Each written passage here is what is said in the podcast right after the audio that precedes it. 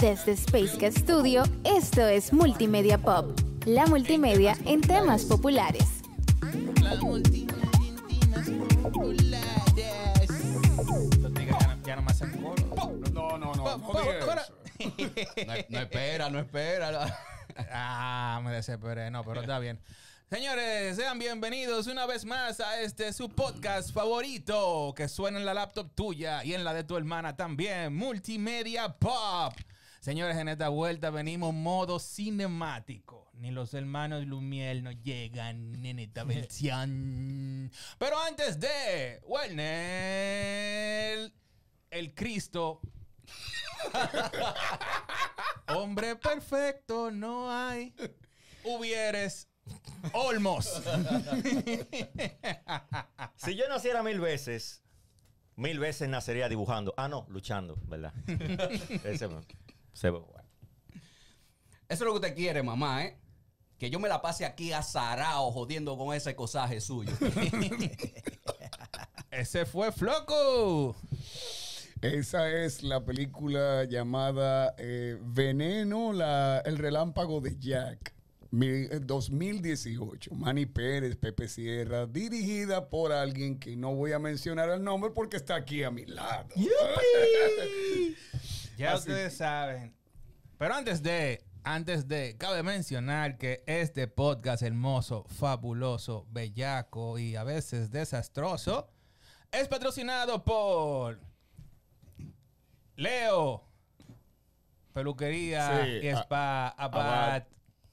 Sapo Studios y nuestro querido patrocinador favorito 711 Clothing, poniendo siempre los tigres bacanísimo a nivel de pinta, a nivel de flow. Y hablando de pinta y de flow, yo no sé si nuestro querido invitado usa gorras, pero le vamos a entregar oficialmente, Walkie, una gorra Bárbaro. Gracias a nuestros queridos 711. Bien, Nice, ey, gracias. Superísimo. Esperemos que se la ponga, aunque sea Claro. para, para ir a tripear para la playa. Para la playa. Ahora sí, para el que conoce del cine, para el que conoce de todo lo que tiene que ver con el escenario de la postproducción, si ya vio la cara, sabe de quién vamos a hablar. Una persona que viene causando, yo diría que sensación desde los tiempos del Blogspot. Yo personalmente, cuando estaba en la universidad, a mí me decían los tigres, loco, tiene que leerte, soy análogo. y me topé un día con una, con una aventura de la, del bungee jumping, de la feria mecánica. Sí.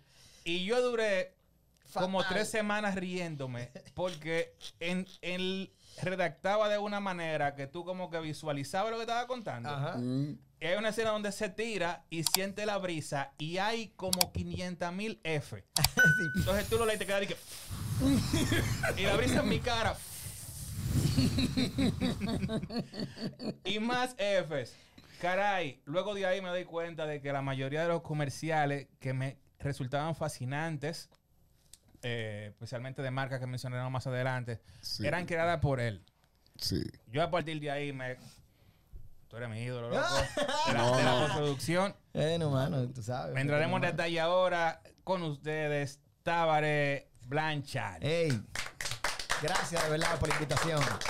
Aperísimo. Aquí estoy. Me, Tiren. me- me dijo de- desde que entramos, me dijo, estoy nervioso. Loco, la, la, la viga, porque te he tirado como mil veces por Instagram. ¿Qué lo que? Eh, vino eh, Yarul, Yarul, dile a Taba que venga, por favor. Sí. Y, me, y me dice, es que él, él es difícil a veces, él siempre está ocupado. hay Yo que- siempre estoy ocupado, loco. Siempre estoy haciendo una vaina. No, no, yo me di cuenta. Un día tú fuiste a, a Isla con, con Carlito y tú dijiste antes de empezar a hablar, yo vengo de tirar un render Ah, sí. y de aquí me voy porque hay que entregar. Sí, claro. Dije, no, no, no hay, no hay break. Sí, hay no, break. no, yo no. Yo tengo muy poco break, pero pero cuando lo tengo, lo aprovecho haciendo cosas también. O sea, yo no, yo no paro. Que le estaba comentando a ustedes allá afuera. Yo, si voy para la playa, no es a tirarme bajo una mata de coco a, a coger solo, a descansar, yo voy a surfear. ¿Entiendes? O sea, tengo que estar haciendo algo. Porque yo siento como que la vida es muy corta, mano. Eh, eh, mi frase favorita. Mi y, y eso me viene a mí, eso me viene a mí Bueno, siempre, toda la vida yo he sido así de carajito. O sea, yo no he parado, loco, desde carajito haciendo vaineto. Y yo me acuerdo de mi abuelo, mi abuelo, el papá de mi papá, cumplió 100 años. El tipo duro con 100 años, o sea, eh, durísimo, o sea, su Piedra. mente y todo. Había perdido el oído y eso, y un ojo, pero después el tipo estaba durísimo. Él se murió de repente a los 101 años. Y el día de los 100 años de él, se hizo una actividad en su casa con todos sus hijos y todos los nietos, toda la vaina, una actividad grandísima. Y él se paró y dio un discurso, porque él era eh, literario, o sea, un tigre que escribía muchísimos libros y todo, y sabes, una figura muy... eh, y entonces, él terminó diciendo que teníamos que hacer todo lo que quisiéramos hacer en la vida, porque la vida era muy corta. Es un tigre que cumplía 100 años. Y decía, esta vida es muy corta. Por eso ahorita vamos a beber. Y yo, eso. esa vaina a mí se me quedó. A mí se me quedó eso. Y yo, y todos los días, tú sabes, como que, mira, tengo que hacer algo porque se me va el tiempo. Es que eso es así. Loco. Estaba- Déjame ver. Me iba a quedar de que callado para que esta gente desarrollara. y No, yo no, no, No voy a empezar por donde ¿Qué- todo el mundo qué- cree que voy a empezar. ¿Qué, qué tú le preguntas a una gente? Lo, lo primero que a mí me gustaría es que él hable de, de su afición por la música. Es que Claro. hay, hay Ah, bueno. mucho, hay mucho. Hay de- mucho. Es Bueno. que sí, Yo, espérate, porque el tipo vende radio, televisión, eh, eh, limpia patio, reparo, eh, eh. repara, repara abanico. La- todo, lavadora eh. y secadora. Lavadora, la de secadora. Salma Nevera, aire acondicionado. le, le quita el barniz a la madera, la pula y vuelve a la... Yo tengo una caja de herramientas en mi casa que un vecino cruzó los otros días y me dice que, diablo. Yo quiero esa caja de Préstamela, herramientas. por favor. Ya tú sabes. no hay una vaina que a mí me guste más que se dañó. O sea, a mí, Ma- Mariel me dice de que, mira, esta, ya yo te metí ahí adentro, bregando vaina. Me Ya encanta. tuve, ya tuve. Entonces, habla. La música. ¿Cómo tú comienzas con eso? ¿Qué te gustaba? ¿Qué fue lo que te llamó la atención? ¿Por qué? Bueno, yo me crié, o sea, oyendo mucha música desde niño. Eh, desde niño, o sea, eh, en mi casa mi mamá oía mucha música, mi papá no tanto, pero no sé, te puedo decir que tengo el recuerdo más viejo de una canción. Eh, yo debía de tener como cinco años, menos, como cuatro. Yo tengo mucha memoria, yo tengo una memoria infantil fuerte. O sea, yo recuerdo cuando yo gateaba. Yo me, me acuerdo de sueños que yo tenía cuando yo era bebé, vamos a decir. Yo me acuerdo de mi cuna y un móvil que yo tenía arriba, que tenía un león, tenía un oso, tenía un pingüino. Yo me acuerdo de muchísimas cosas, o sea, mi memoria, esto puedo decir de cosas de los tres años, de los cuatro años, de verdad. Y yo me acuerdo que cuando yo tenía como cuatro o cinco años, la primera melodía que a mí se me metió en la cabeza, al, al lado de la casa de nosotros vivían unos nicaragüenses. Y ellos eran bien alcohol, oían mucha vaina, ellos, oían, Hendrix. Y yeah. yo, a mí se me quedó grabado The Burning of the Midnight Lamp de, de Jimi Hendrix. Esa melodía se me quedó grabada cuando yo era, cuando era chamaquito. Y cuando yo descubrí Hendrix Teenager, que yo oí esa canción, fue como, mierda, esa melodía, mira, guau, me acordé de ella. Pero yo siempre he estado rodeado de música, tú sabes. Mi primer disco, que lo, que lo, lo pedí yo, eh, el primer disco que yo, pasta, que yo puse y que yo escuchaba mucho era Sanadu, que era una película, Sanadu, Ujú. Olivia Newton-John, Ujú. pero que ese disco lo hizo, el- la música fue Electric Light Orchestra. Ujú. Eh, una maldita música, una No, no, no. producción de tres paredes. Y yo era loco con Sanadú. Y yo la fui a ver al cine. Imagínate, yo tenía que, que tener cinco años, man. Y la música de Star Wars también, cuando yo la vi por primera vez, fue una vaina. Y en mi casa había un disco de eh, funk, eh, De. Intergalactic Funk, no sé qué vaina, que era una versión funk de la música de Star Wars Diablo. pero aperísimo. Y yo lo ponía todos los días en mi casa. Yo tenía como seis años, man. Y el primer disco que yo pedí a mi mamá fue el de ABBA. Un disco de ABBA, el blanco, que está Eagle. Y esa canción Eagle, para mí era como que, wow, naked running from far Ya. away. Ya tú sabes. Yo era enfermo con ABBA, ¿entiendes? De verdad. Para Y- que no me digan que yo soy loco con la música. Este está más loco que Sí, yo. ahí. Y, y por ahí... ¿Quién? Pero loco, loco es poco. Escúchame, pero es, es insultar. es, es que, es que a veces yo he ido como a cinco o seis vainas tuyas. Ah, aperísimo. y un día este Hablando plepla Y, y un día este tigre dice, no, pues yo, yo aprendo de la plepla. Claro, importa. así es. De todo aprendemos. Di- No, yo quería ser un rockstar, yo me quería morir de una sobredosis tocando, que yo, yo quería, sí, sí, porque era full fan de Molly Cruz. Entonces yo quería irme con ellos y morirme en un bus ahí de una sobredosis. Pero no, y yo, y la música a mí me dio muy fuerte, ¿sabes? cogí un quille con esa película yo. Eh, sí, la- yo The también, con The Dirt. Pero, pero a mí toda la vida, tú sabes, eh, y yo jugaba con los amiguitos míos a hacer videoclip con una camarita VHS. Yo soy de la generación de MTV. O sea, desde el primer día que salió en TV en el 83, en mi casa había cable. Eh, y yo vivía pegado en MTV 24-7. 24-7. Cuando salió Thriller de Michael Jackson, eso fue un turning point en, en- mi vida. Yo soy fan enfermo de Michael Jackson, fan, grave. Igual de Camilo Sesto. de verdad. Camilo Sesto es mi marido. Es mi marido, déjate de eso. Y, y mi mamá oía mucha música también, ¿sabes? Camilo Sesto, José José, y todo eso. Y, y yo, ella ponía mucha música en la casa, entonces yo me crié así. Y entonces yo empecé a oír rock and roll, siempre me lo oía, eh, por mis hermanos, porque mis hermanos mayores eh, me llevan 5 o 6 años. Ellos se criaron también oyendo eso. Yo, yo- tenía mucha música. Entonces yo me crié oyendo mucho pop rock y rock contemporáneo y toda esa, toda esa onda. Asia, eh, qué sé yo, eh, toda esa onda, tú sabes. Y, y así fue. Y me, me- me fui por ahí. Yo a los 13 años, a los 13 años me cayó una guitarra eléctrica. Agarra Y justo ahí salió de Flepar con Hysteria.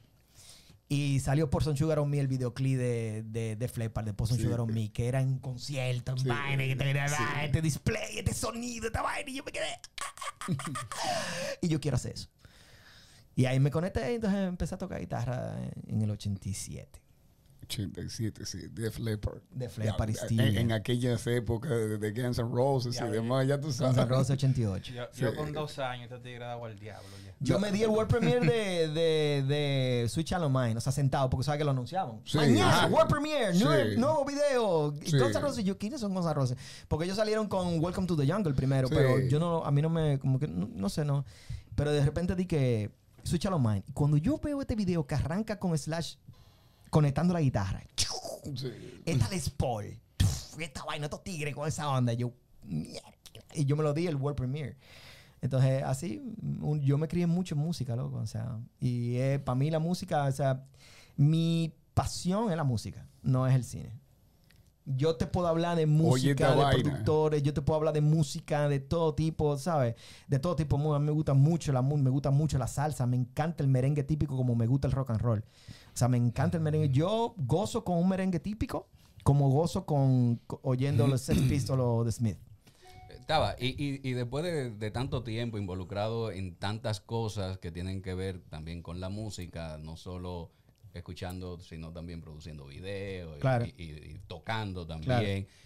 Eh, todavía hay temas que tú escuchas por primera vez y te causan la misma emoción. Claro, yo acabo de, bueno, acabo no, de, la- de las últimas bandas que me hice fan, es una, blan- una banda que se llama Black Midi. Y es impresionante, esos tigres. Y son nuevos, o sea, bueno, no, no son nuevos, tienen un par de años, pero, pero tú sabes, hay mucha música actual ahora mismo que está saliendo que aperísima. Lo que pasa es que tú sabes que con este, El- con este, esta situación que tenemos del algoritmo, la- ah. eh, Sí. te tira lo que tú crees que tú quieres oír, tú sabes, es una vaina muy fuerte. Entonces uno tiene que luchar contra ese algoritmo para encontrar las cosas que uno realmente eh, conecta con ellas. Pero ahora mismo está, la- la- hay bandas que están haciendo unas vainas perísimas, man, y me encanta. Pero sí, no sé qué, me fui por otro lado. No, no, No, pero, no, pe- pero sí, por ahí, por ahí va la pregunta. De hecho, ayer, déjame ver que no recuerdo, me mostraron un video que yo quedé vuelto loco. Nuestro amigo Francisco, ¿De qué? de... eh, dice, mi inglés es pésimo, ¿no? Dice, dice, Watch the world burn. Ah, Falling in Reverse. Durísimo ese Sí. video. Oye, ¿eh? no lo visto. Sí. ¿No? Eh, y- y- Esos son unos panas. Eh, La banda es como un, es como un híbrido. Sí. De, el pana rapea. Rapea duro. Y canta. Yo creo que el tipo tiene la garganta de- del pana de, de Cradle of Field. Sí, tiene muy buen registro. imagínate a Eminem fusionado con el vocalista de Cradle of Field. Entonces, esa es como, esa es como la onda del tipo en Ok. todas las canciones de la banda. El rapea y de repente No, y de repente. Entonces, los, vide- los videos um, nivel Dutchland de Ramstein. O sea, cinematográfico full. El pana... Qué loco. No, y, y la transición que hace, la transición que hace del rap sí. ujú. Al metal. Al, al, al metal, pero, Ah, o sea, pero, pero- pero, pero tú- hardcore, así tipo black metal y demás. Pero una, pero transición, cuando yo vi esa transición, bueno, mira, Sí, sí, Cuando sí. tú tengas un, Me cuando tengas un break, dátelo. O yo te, te voy a mandar un par de videos. Sí. Claro. Que cheque. Está súper, súper. Bueno. ¿qué- qué- Pero vamos a... De vamos todas a- las cosas que tú haces, eh, ya que estás hablando de la música, Sí. tú haces- lo, empezaste con videoclip, eh, ¿qué trabajo para ti y qué entretención? ¿O tú no diferencias? No lo diferencio, porque todo lo que yo hago realmente es súper divertido. ¿Entiendes? Yo filmo mucho, eh, hago conciertos, toco muchísimo también. Y para mí, filmar, editar, hacer animación tridimensional es un juego, ¿entiendes? O sea, yo me divierto muchísimo. O sea, yo no, yo no, yo no trabajo, yo no sé lo que es trabajo. Mi- Mira, háblame un chin de eso, loco, porque tú haces la animática, tú te fundes en Blender, Sí, yo trabajo mucho Blender, yo no, yo hago de todo. pero, a- pero aperísimo. Yo hago todos mis, todas las piezas que yo voy a hacer, Ajá. la gran mayoría de ellas, las que lo requieren, por ejemplo, eh, de comerciales de televisión. Y ahora en la película Primo que hice también, también hice muchos animatics para entender el comportamiento de algunas escenas y las posiciones de algunos. eh, y lo trabajo en el Blender, lo trabajo súper rápido. Pe- pero tú, tú primero eh, fundes a mano, ¿verdad? No, no, no, no. tú en seco Sí, en Blender. sí. No, bueno, sí, primero yo hago uno, uno- unos en texto. Ajá. Tú sabes, y yo en mi, en mi, en mi sala de edición hago un edit primero en texto del tiempo que me va a durar, porque son 30 segundos y tengo que hacer, ahí yo timeo y entonces ahí yo arranco y brego el animatic. Eh, con primero con algunos bocetitos de lo plano como yo lo quiero y después lo trabajo. Pero yo un animatic lo hago un día y medio. No, O sea, lo, lo trabajo rapidísimo. No, porque- cuando, cuando tú lo subes, yo digo, diablo, pero ¿en qué momento? Lo que pasa es que yo- brinco. Yo vengo, yo empecé, la música me llevó a hacer lo que yo hago ahora. Yo, cuando era chamaquito, con mis amiguitos del barrio, con una cámara VHS que yo tenía, cuando yo tenía 12 años, yo imitaba los videoclips de MTV. Entonces, yo tenía un VHS, otro panita mío tenía otro VHS, y yo de VHS a VHS yo le editaba. Entonces yo hacía lo mismo del videoclip que está pasando, de Molly Cruz, de Def Leppard, de vaina, de, de Iron Maiden, vaina de esa.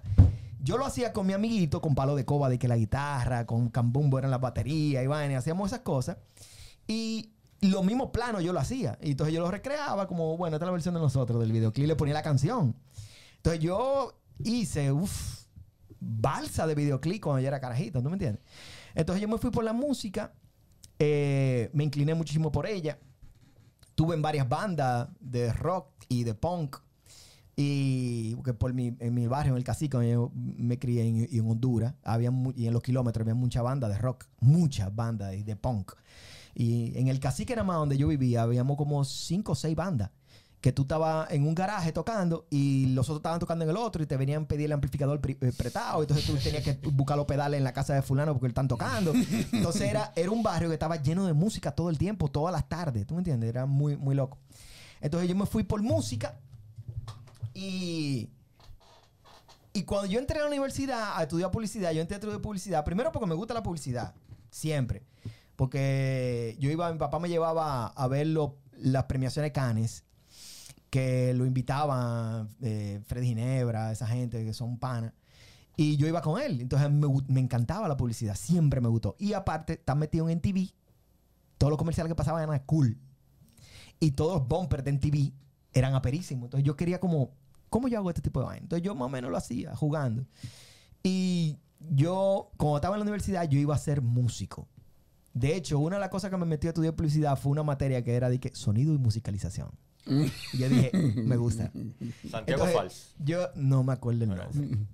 Eh, entonces yo con un amigo mío, Sebastián Mejía, en su casa, tenemos un estudio, un mini estudio, y ahí hacíamos jingle, y le hicimos a jingle a Calzado Belén.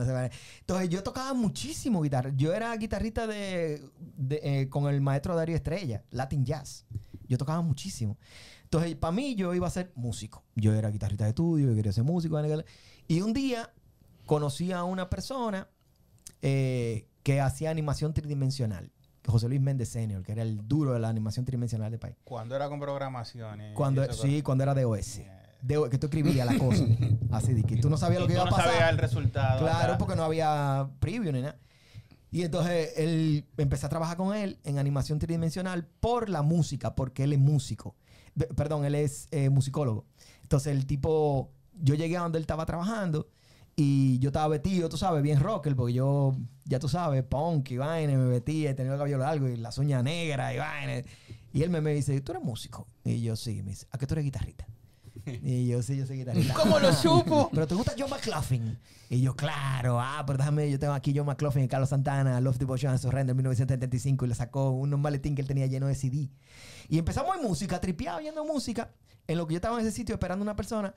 Y él estaba trabajando y me dice, ¿tú trabajas, tú bregas con animación tridimensional? Y yo, no. Y yo, ¿tú quieres aprender? Yo ando buscando un asistente. Y yo, claro. Y ese día empecé a bregar animación tridimensional. Entonces yo empecé. sí. Sí, claro. Sí, vamos a darle. claro. Entonces yo empecé a bregar, pero yo no sabía ni mierda de, de la computadora. Él me dice, ¿tú sabes bregar con, con computadora? Y yo, sí. Yo soy el No, mejor. ¿verdad? Yo no sabía nada. Y el tipo, eh, a la- al otro día, en la tarde, yo estoy ahí pegado con él porque amanecimos trabajando. Él trabajando y yo mirando. Y él me dice, mira, eh, viene una gente a buscar una vaina, tú lo copias en ese disquete y vaina, lo viene a buscar. Cuando se termine, tú lo copias en el disquete. Lo buscas en el archivo tal, me lo anotó y se fue. Y yo me quedé ahí. Y el tipo no se fue. No pasaron 15 minutos llegó el cliente. Y yo, mierda. Y la, la computadora terminó. Y digo yo, ok. Me dice, mira, eh, que venga buscando. Y que sí, dame un segundo. Y me siento. Yo no sé, yo no, o sea, yo no sé qué es esto. O sea, yo no sé qué es esta computadora. Yo no sé. Y yo empiezo a ver, y el tipo ahí hablando, me sucede que era muy buena onda el, el- el productor de la agencia, empieza a hablar, bla, bla, bla, y yo sigo hablando, sigue hablando, sigue hablando. y yo agarro el libro de la computadora y empiezo a buscar el manual, how to, y vaina, que tengo lo otro, y como mínimo, me escribo aquí, C, vaina, copy, paste, no sé qué vaina, en el disco, inserta el disco, inserta el disco, la vaina. La vaina duró como media hora para copiar el archivo. Entonces lo copié, se lo entregué y ahí fue que yo prácticamente empecé. Entonces yo empecé como animador tridimensional. Yo duré un par de años, como cinco años haciendo animación tridimensional. Sin haberle puesto la mano un timeline. Sí. Sin. Pero yo ya a los tres meses estaba pro, ¿entiendes? Ya yo hacía animaciones para pa Codetel, para Tricón, para toda esa vaina, los celulares, la vaina. Entonces me, me metí mucho en el mundo de la animación tridimensional. Eh, y después de ahí eh, entré en edición, pero entré en edición por, no por, no por choice. Fue, me pusieron ahí y me dijeron, aquí lo que necesitamos es un, edit- un editor, no un animador. Así que si tú te pones a editar, tú sigues trabajando y no te vas. Entonces yo dije, ok, bueno, déjame ponerme a editar. Entonces empecé a editar. Me gustó muchísimo porque la edición es tiempo y armonía. Y yo sé de música. Y entonces cada vez que la vaina hacía ting, ting, ting, yo hacía ting, ting, ting. Y, y cortaba la vaina, ¿sabes? Y me cayó bien. Y me volví editor. Y cuando ya yo tenía como un año editando, yo era head de postproducción de esa casa productora, yo era el animador y el editor y hacía música electrónica, porque en esa, en esa época yo hacía mucha, muchísima música electrónica con un par de software, Asman y Rebirth. Yo estaba metido en electrónica full. Y, y un día la, la jefa mía me dijo, un director que tenía que hacer un comercialito ahí, eh, me dijo que el, el tipo le había, se había intoxicado, no, no recuerdo, y me dijo, tú puedes dirigirlo. Y yo, ok. Entonces lo dirigí y me fue bien. Y después dirigí otro, y después dirigí otro, y yo mismo lo editaba, yo mismo hacía las animaciones tridimensionales, y yo hacía, Yola. y yo hacía la misma vaina que Yo- yo, tú sabes, tripeando. Yo la, yo la tiro, yo la eso- pongo, yo la... ¿entiendes? Y eso me pasa todavía. Entonces, pero yo dejé de anim- hacer animación tridimensional en el 2003. Dejé. Y ya ahí yo contraté muchísimos animadores. Yo tuve muchísimos animadores. Pasaron por la visual sonora, tigres muy duros. Y yo ma, nunca le puse la mano a un software de 3D. Yo siempre subcontrataba. Sabiendo lo que yo quiero. Yo sé cómo hacerlo. Eh, y ellos lo hacían. Yo donde seguí fue con After Effects, que es un, un compositor. Y ahí yo me hice full con el After Effects y toda la vaina. Y en pandemia, que no se podía filmar, un amigo me llamó y me dijo, loco, yo tengo, yo me acuerdo que tú haces animación tridimensional. Y yo, sí, tengo un proyecto que es animación tridimensional, que yo creo que tú lo puedes hacer. Y él me lo mandó. Yo lo vi, yo dije, ok, me metí en Google, dije, ¿cuáles son los software ahora mismo en 3D, los más friendly? Y me salió Blender. Y yo agarré y cogí un curso intensivo de Blender en un día, YouTube, todos los pasos de Blender, y se tomó y cuando lo terminé, dije, así como de Matrix. Y yo dije, Ya soy, animador. lo puedo hacer. soy animador, lo puedo hacer. En un día, loco. Y así me agarré mi vaina. pu, pu, pu, prrrr, Hice un comercial aperísimo, loco, que era de Generate. Y quedó aperísimo, man. Y, guay, vaina. Y de ahí mismito me llamaron otra en pandemia que uno no podía filmar. Sí. Y me gané ese dinero. Y me cayó otro más. De, en 3D también. Tú hiciste ese. Loco, mira, tenemos este de Malta Morena. Y yo aperísimo. Y después me cayó otra, y otra campaña, y otra campaña. Y en pandemia, man, yo hice el mazo de animación tridimensional. Yo entonces retomé la animación 3D. Tú sabes, con el Blender. Y por eso yo hago todo lo animático y todo eso donde caemos, donde tú estabas diciendo. Fluye así súper... Claro, man. Porque me gusta, ¿sabes? AT, ATL, ¿sabes? Ah, ok, entonces, entonces, conclusión, ahí, mira.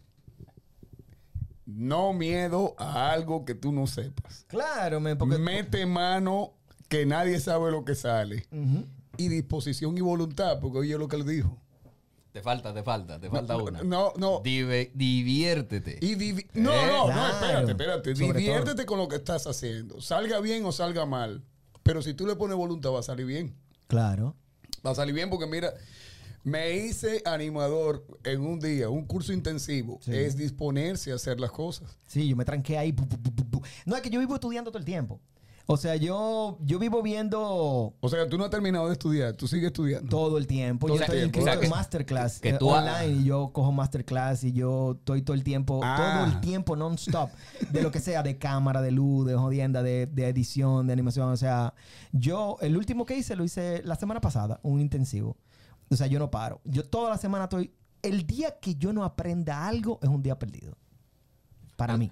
O- sea, que y- tú, tú sabes de todo, pero no sabes de todo. Exactamente. Porque tú haces todo. Sí, yo hago muchísimas cosas, pero, pero hay muchas cosas que yo lo hago bien, hay muchas cosas que yo soy una mierda haciéndolas, pero para eso delego. Sí, pero... digo, lo- lo- pero por lo menos sé lo básico que yo puedo decirle al que lo va a hacer cómo lo tiene que hacer. Pero em, em, eh, me sorprende, ¿no? Porque a veces cuando uno eh, maneja muchas cosas, Sí. a veces uno se crece, ¿no? Y me sorprende la humildad con que tú dices, no, yo aprendo todos los días, yo busco... Pero claro, me- aprenderme que el mismo día que tú crees que tú te lo sabes, ya te jodiste.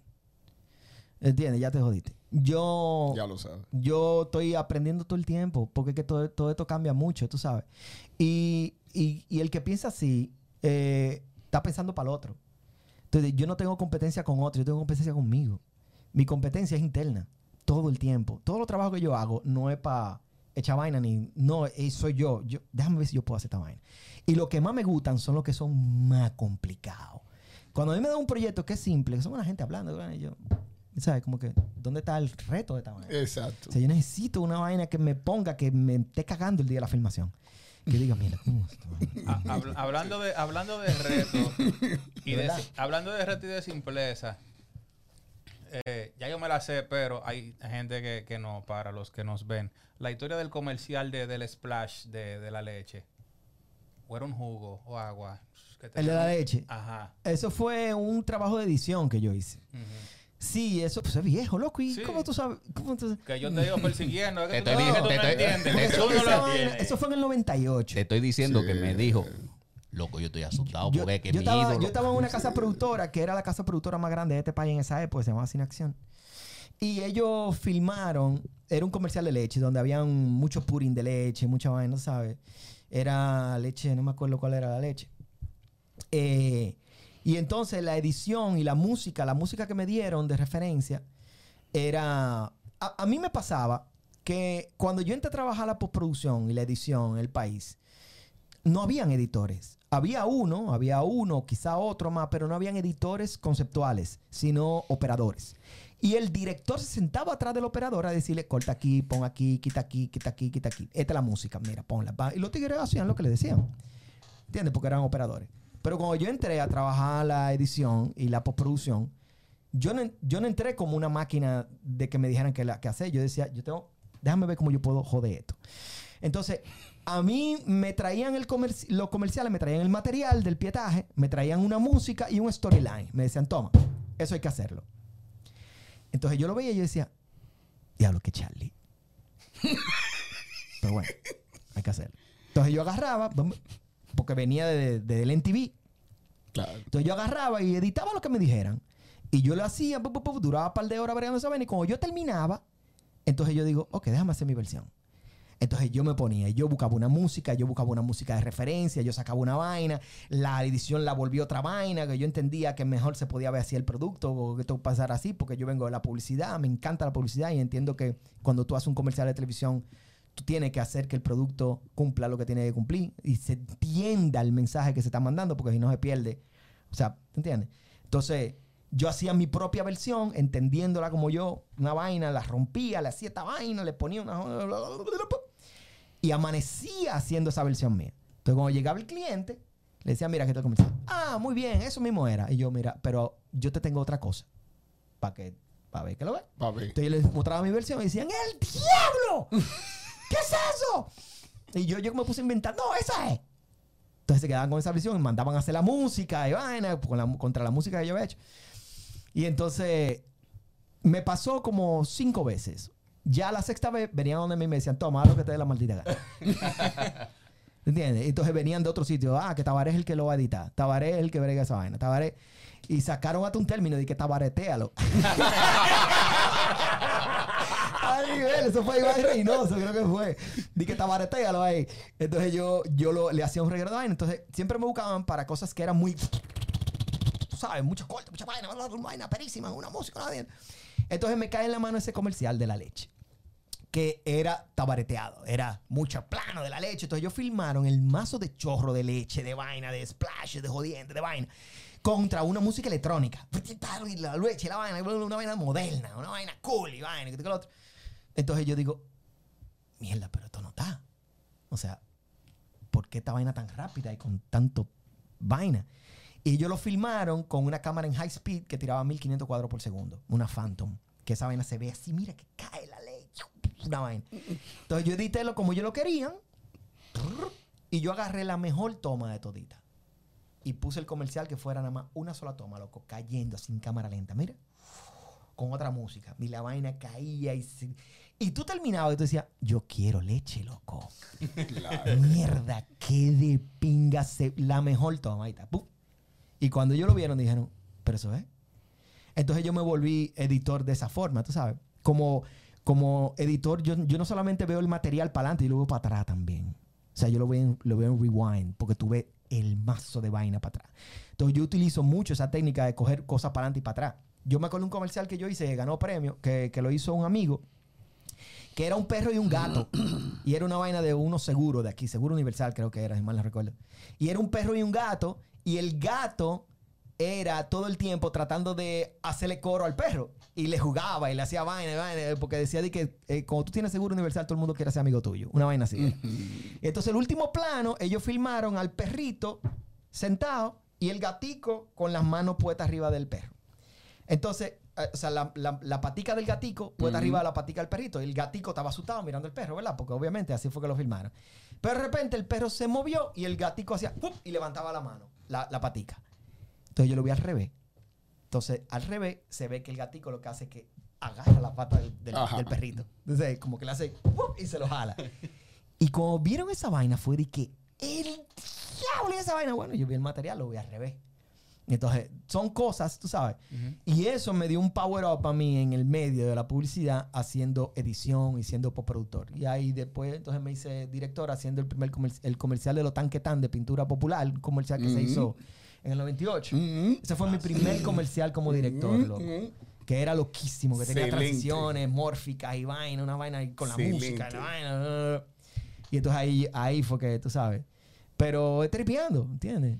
Tripeando, pero sabiendo lo que está haciendo, porque, porque, ah, porque hay que tener cuidado, ¿entiendes? O sea, como, cuando así se te entrega una cantidad de dinero, tú tienes que cumplir con eso. No solamente que quede cool, es que funcione. No hacemos nada teniendo una pieza comercial muy cool que el target no lo entiende. Exacto. O el mensaje no llega. O, Oh. O tú agarras, tú agarras y tú dices, ¿de qué era, de qué era, de qué era el comercial? No, no, no saben de qué es el comercial, ¿tú entiendes? Sí. Pero es eso, tú sabes, hacer que la, que la cosa funcione. Entonces yo me hice un reparador de, de muchas cosas que me caían en la mano. Y, y eso es lo que uno hace, tú sabes. Hay muchas cosas, la gran mayoría de ellas, para no decir todas, que vienen súper planchadas. Mm. Y hay otras que tú tienes que hacer un trabajo muy grande de, de from scratch, tú sabes. Que tú tienes que decir, ok, vamos a hacer esto, vamos a hacer esto, vamos a hacer esto. O sea, pero, pero, eh, pero para mí siempre ha sido súper divertido. O sea, que O sea me lo que- tripeo. que al final la música fue que te abrió todo, La todo música este fue la que me abrió todo. La música es la que me ha abierto todo, siempre, toda la vida. Cuando yo hice Veneno, yo no sabía escribir guion. Y yo escribí, escribí ese guion.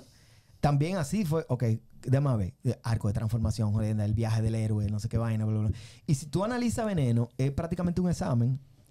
Veneno es, un- es una tesis de un estudiante de cine cumpliendo con todos esos requisitos todos los parámetros. de la secuencia, de los arcos de transformación, de lo per- del, del- del empuje de los personajes, del viaje del héroe, del descenso al infierno, del ascenso al... O sea, todas esas cosas están puestas ahí porque yo decía, tengo que poner esto, tengo que hacer esto. tengo que- Y de, mire, ahora, para que pare, pero, pero hay que hacerlo sutil para que no se vea tan... Tú sabes. Pero ahí de todo, ahí, eso es un examen. Yo Fue mi primera An- película. Antes de caer ahí, Werner, porque yo sé que. yo- De que, An- antes, antes- de- antes de que haga esa pregunta, antes, a esa pregunta. antes de que él se venga. ¡Ay, el diablo! Da-. Daba, hay hay un, un detalle que, que quizás se ha obviado un poco. Eh, ¿Cómo inicia la visual sonora? ¿Qué, qué, qué, ah, qué te llevó ahí? Porque, por ejemplo, yo la primera vez que yo mencionara ese nombre, era un pana que iba a San Cristóbal a Montesquey con un crew de los que iban a Montesino. Y Más es lo más seguro. eh, ello- eh, Joel, Ah, Joel trabajaba conmigo. Joel Mendoza. Y nos hicimos panel, iba para allá montado con los Tigres Patica, Joel Mendoza, Mario sí. Cairo y compañía. Vive fuera él ahora. Ah, perísimo. Y un día yo estoy en CCC y él va y, y acabó con todos los al que habían ahí. sí, pues lo verde y lo azules. Ey, ¿qué lo que? ¿Cuánto tiempo? ¿Qué yo qué? Y me dice, di que no, porque ahora estoy trabajando en un sitio parísimo que se llama La Visual Sonora. Y yo, ¿y qué lo que? No, mira, estos son los anuncios que hacemos. Y yo, el diablo. Y al, al otro día incluso creo que empezaba a estudiar, a estudiar publicidad y me quedaba con ese nombre. Ajá. Y yo creo que no pasaron ni siquiera tres meses después que me, me enseñaron el, el blogspot y demás. Y ya la próxima vez que lo vi, yo, yo creo que fue en el anuncio de presidente de NACO, que grabaron ahí en la Gustavo Mejía Ricard, Ujú. en la esquina. Ah, sí, el de Navidad. El de Ajá. las luces. Yo, yo vivía al lado. Yo me, pasé, yo me pasé la madrugada mirando así por la ventana y yo, mira, ¿quién es yo? Quiero estar ahí. Yeah. Una triba. Haciendo buen beat. Sí. No, loco, fue, fue, fue perísimo. Sí, fue muy loco ese comercial. Pero, ¿cómo, cómo empieza la visual, man? Bueno, la visual sonora empieza cuando yo salgo de Cine Acción en el 99. Ah, En noviembre del 99. No, mentira, en junio, julio del 99. eh, yo eh, salgo de ahí a hacer un estudio de postproducción. A mí me fui de ahí sin un chele, ni adelante ni atrás. Eh, después de haber durado dos años y pico trabajando ahí en el sitio, cuando me fui, no me dieron ayuda en absolutamente nada. Yo, me- yo tenía un hijo acabado de nacer, tenía dos hijos acabados de nacer. O sea, tenía el grande y Zoe, que estaba recién nacida. Y yo me quedé sin dinero, no tenía un centavo. Y para esa época yo estaba teniendo mucha presión, mucha presión, porque todo el mundo me estaba jalando para trabajar con ellos, tú sabes. Querían, they want a piece of me.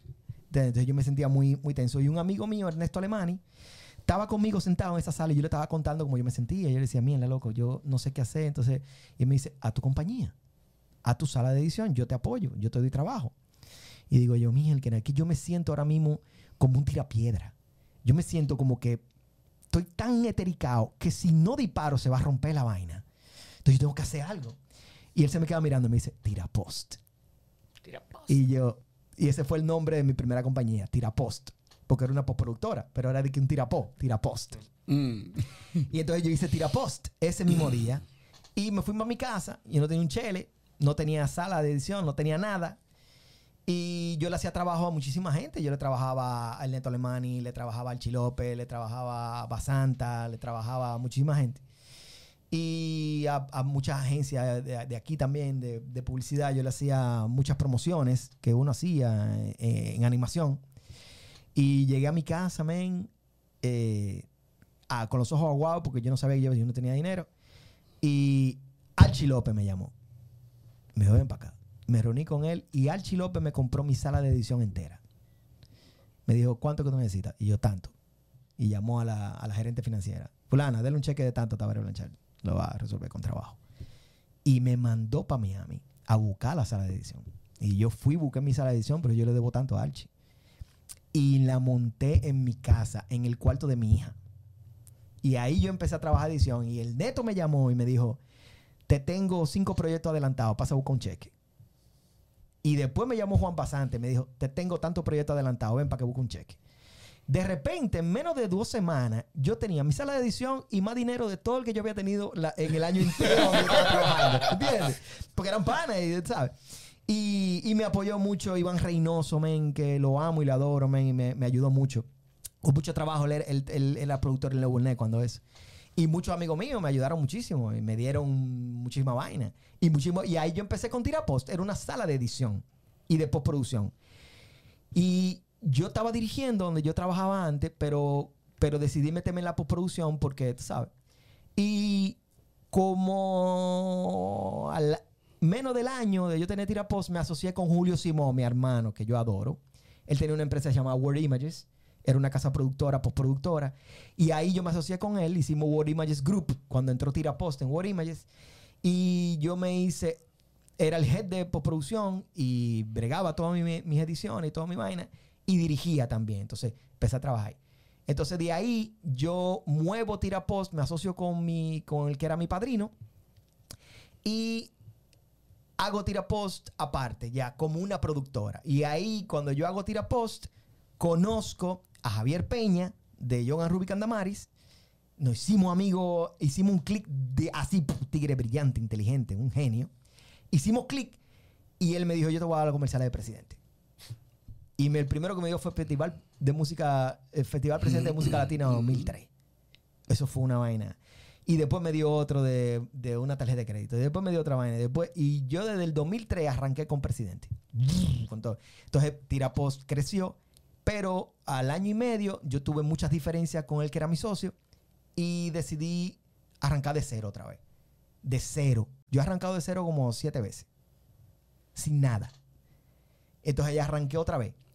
Y el nombre que le puse fue la Visual Sonora. Pero era el mismo equipo, el mismo crew, la misma gente. Incluso la gente de contabilidad se fueron conmigo. y yo me fui, de- hasta el mensajero, loco, se fue conmigo. Hasta el mensajero. Y hicimos la visual sonora ah, en una semana. Y yo sin un centavo ni nada. Un amigo mío me prestó un dinero. John Rubicam me backupió. Macan Erickson me hizo backup.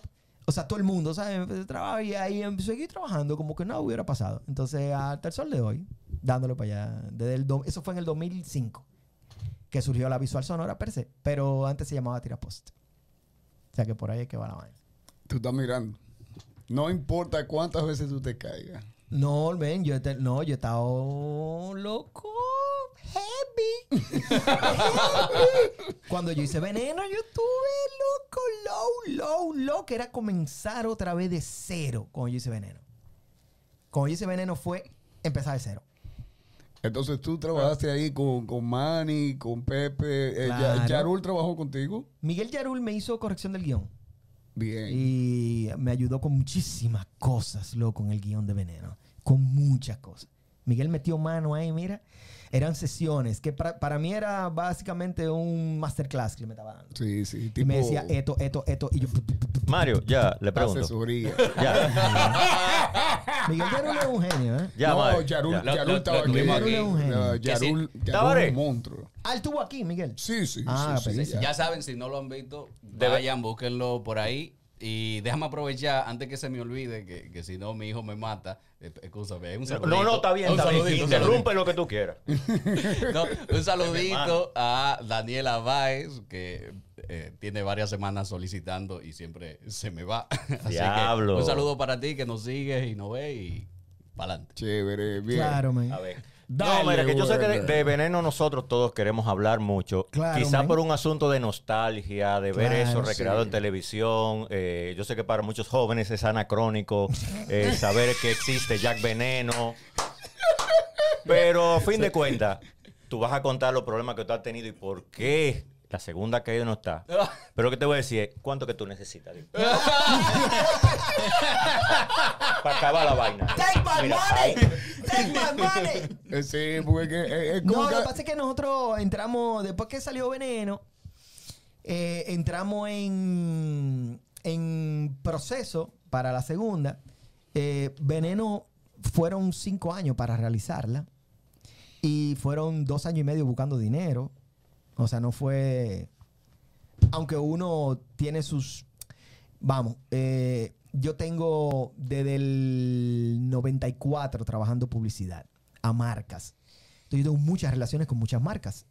O sea, yo... Hay, hay gente que me dice, ah, que tú lo consigues de una vez. Y yo, no, mamá huevo. yo, estoy, yo estoy desde el 94 guayando la fucking yuca. Entonces, yo tengo clientes míos que ya yo tengo 13, 14 años de relaciones con ellos. Y cuando yo, a través de la ley de cine, pues me acerco con un proyecto, ellos saben, I'm gonna deliver. Claro. Ellos saben, porque me entregan millones para hacer proyectos que yo entrego y entrego bien y funcionan.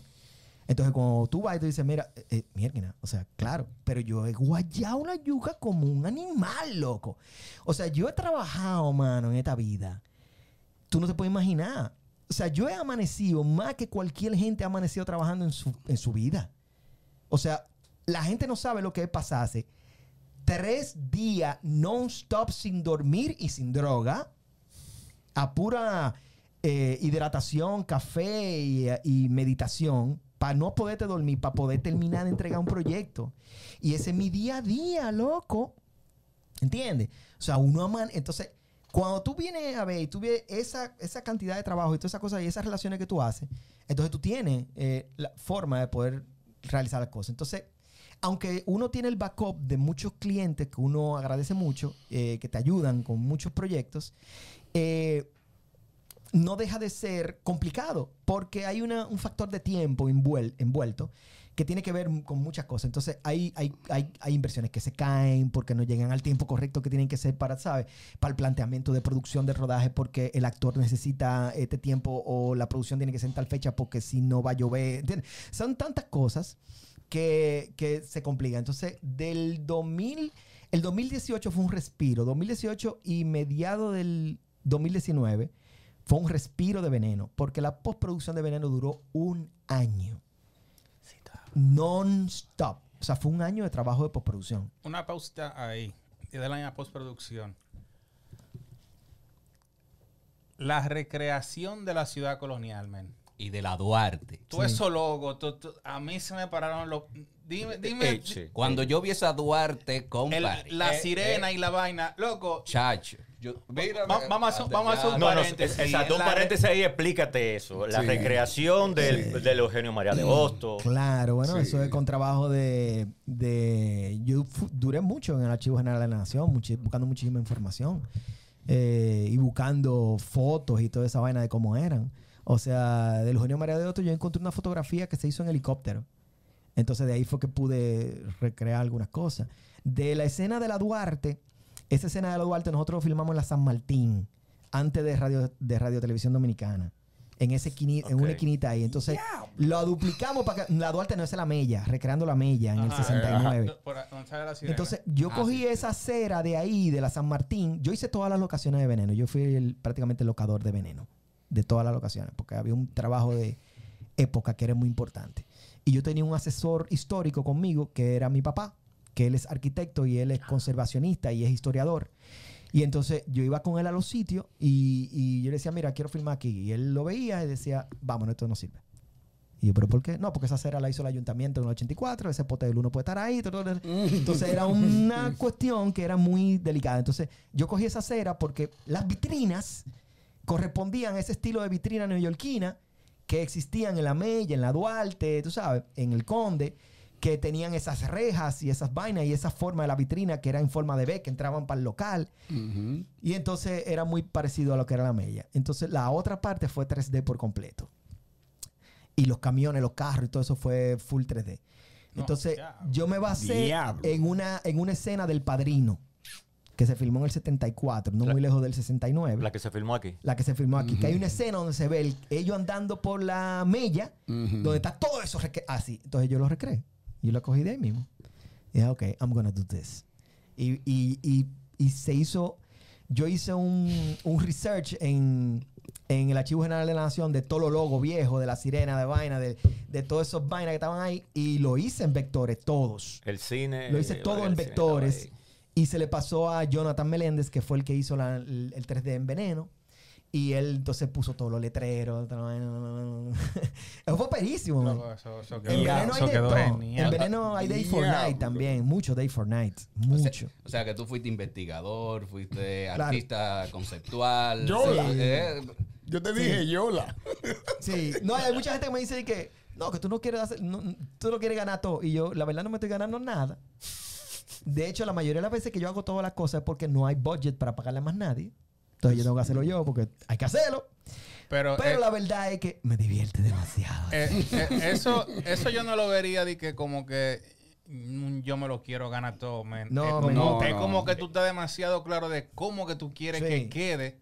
Y me gusta. Y que, y que esa vaina como de tú tener una gente que sea una extensión de tu cerebro es difícil de encontrar. Entonces tú te sumerges demasiado porque tú eres que sabes. Sí, claro. Cómo se claro. quiere que el asunto te quede Sí. detalle por detalle. Y esa película, No, pero a mí me. en- entre y- esa y, y- la gunguna, loco, demasiado enriquecedora en, en, en historia. Hay Sí. muy- demasiado Sí. Sí, detalle. hay muchas cosas. Hay muchas cosas. Una de las cosas que más me gustó de Veneno fue. Mira, cuando tú vas a trabajar una película de época, loco. Y fue mi, mi, mi ópera prima. Además. Aunque yo hice La Montaña, pero La Montaña yo no sé qué es lo que es. Pues yo no sé si es una película o un documental. Porque entonces la preseleccionaron en el Goya. Fue dentro de las 15 preseleccionadas en los premios Goya. Y ellos la preseleccionaron como mejor película iberoamericana. Pero en la preselección de los premios Platino la seleccionaron como documental. Documental. Entonces, si esos tigres que saben más que yo no saben, yo, yo sé menos. Yo no sé qué es lo que es. Era una película. De hecho, eso abrió un debate en los premios Goya. En el, con, ahí, con relación a que si era película, si era documental. o sea, y yo creo que por eso fue que no, no llegó a calar dentro de las cinco nominadas. Pero, pero ese, ese trabajo que a mí me gustó de Veneno fue crear la, la época. Eh, para mí era muy importante que, que tú respira, que ol- olieras la Claro. época. Eso era una época, yo no sé si tú te acuerdas, men, que en las oficinas se olía a dos cosas: cigarro Cigarro. y, Papel, y eh, grasa. como- como la- la grasa que le ponían a la máquina de escribir. Eh, eh, Era como un exactamente. aceite, como como un una grasa. aceite, esa que grasa. todo la- olía así: los, los, los discos, la- los radios, Eh, eh, los carros. la- la- los archivos. Los archivos, todo olían como a, a esa grasa, ¿verdad? Entonces yo, yo quería como, como ese olor. Entonces, por eso se fuma tanto en veneno. Porque antes todo el mundo fumaba. Se fumaba en los aviones. El médico te recibía y te, te hacía tu análisis con un, con un cigarrillo en la boca. La mujer preñada andaba con un cigarrillo. Eh, se fumaba eh, en los ascensores, en los cines. En los cines estaba todo el mundo sentado y estaba todo el mundo fumando. Tú ibas a una discoteca y tú salías con un bajo cigarrillo. Así era que la- sa- Mm. los viejos sabían que tú habías ido a una discoteca. Entonces, veneno, todo el mundo fumaba. Eh, los detalles de la ropa, la ropa la hicimos, la mandamos a hacer toda la ropa, porque en esa época, en el 69, estamos hablando, no había retail, o sea, tú no ibas a una tienda a buscar Ajá. medium, small y vaina, o sea, era muy difícil. La gente se mandaba a hacer la ropa. Por, por eso era que en los barrios, en cada esquina Siempre había un había sastre, una modista. Y habían en el, en, el, en el cacique donde yo vivía, habían cinco modistas. Porque la gente se mandaba a hacer la ropa, men. La recortaba. de- Venían en las revistas, Vanidad y toda esa vaina, y venían ahí eh, medidas para tú hacerte la ropa y para tú hacerte esta camisa y esta vaina, quitar la medida. Entonces, todas esas mujeres co- cogían curso en Rocher. y vaina, ¿tú sabes? ¿Te acuerdas? Entonces, Y los hombres también, había muchos sastres. Y entonces todo eso era mandado a hacer. Entonces, entonces tenía que verse así, tenía que verse hecha. Y me pasaba igual con las locaciones, por eso yo Sí, la primera escena que están como en la, la feria esta con... en la feria, en todo- Ocoa. desde que yo vi todos los carteles, yo dije, mierda, pero Sí, él fue un trabajo va bien grande. la vaina, porque Sí. todos Sí. los carteles así, eh, ve- bueno, quizá esa es la parte menos difícil. A nosotros la más increíble fue la de la locación de, de la mella y esas cosas, pero de que nosotros vimos No, y el Eugenio los María de carteles. El Eugenio Genio. de Hosto, para que tú sepas, nosotros lo hicimos en el pabellón de. No me acuerdo ahora cómo se llama esa. esa ese arte marcial, pero es en, en el Palacio de los Deportes, al lado del Palacio de los Ah, el de Deportes. Taekwondo. No es o el de otro. que está al lado. Pero que tiene esas escaleritas, que nada más tienen como cinco escalones, a donde tú te sientas. La- La, la grada, grada, que la tiene grada. como cinco escaleras.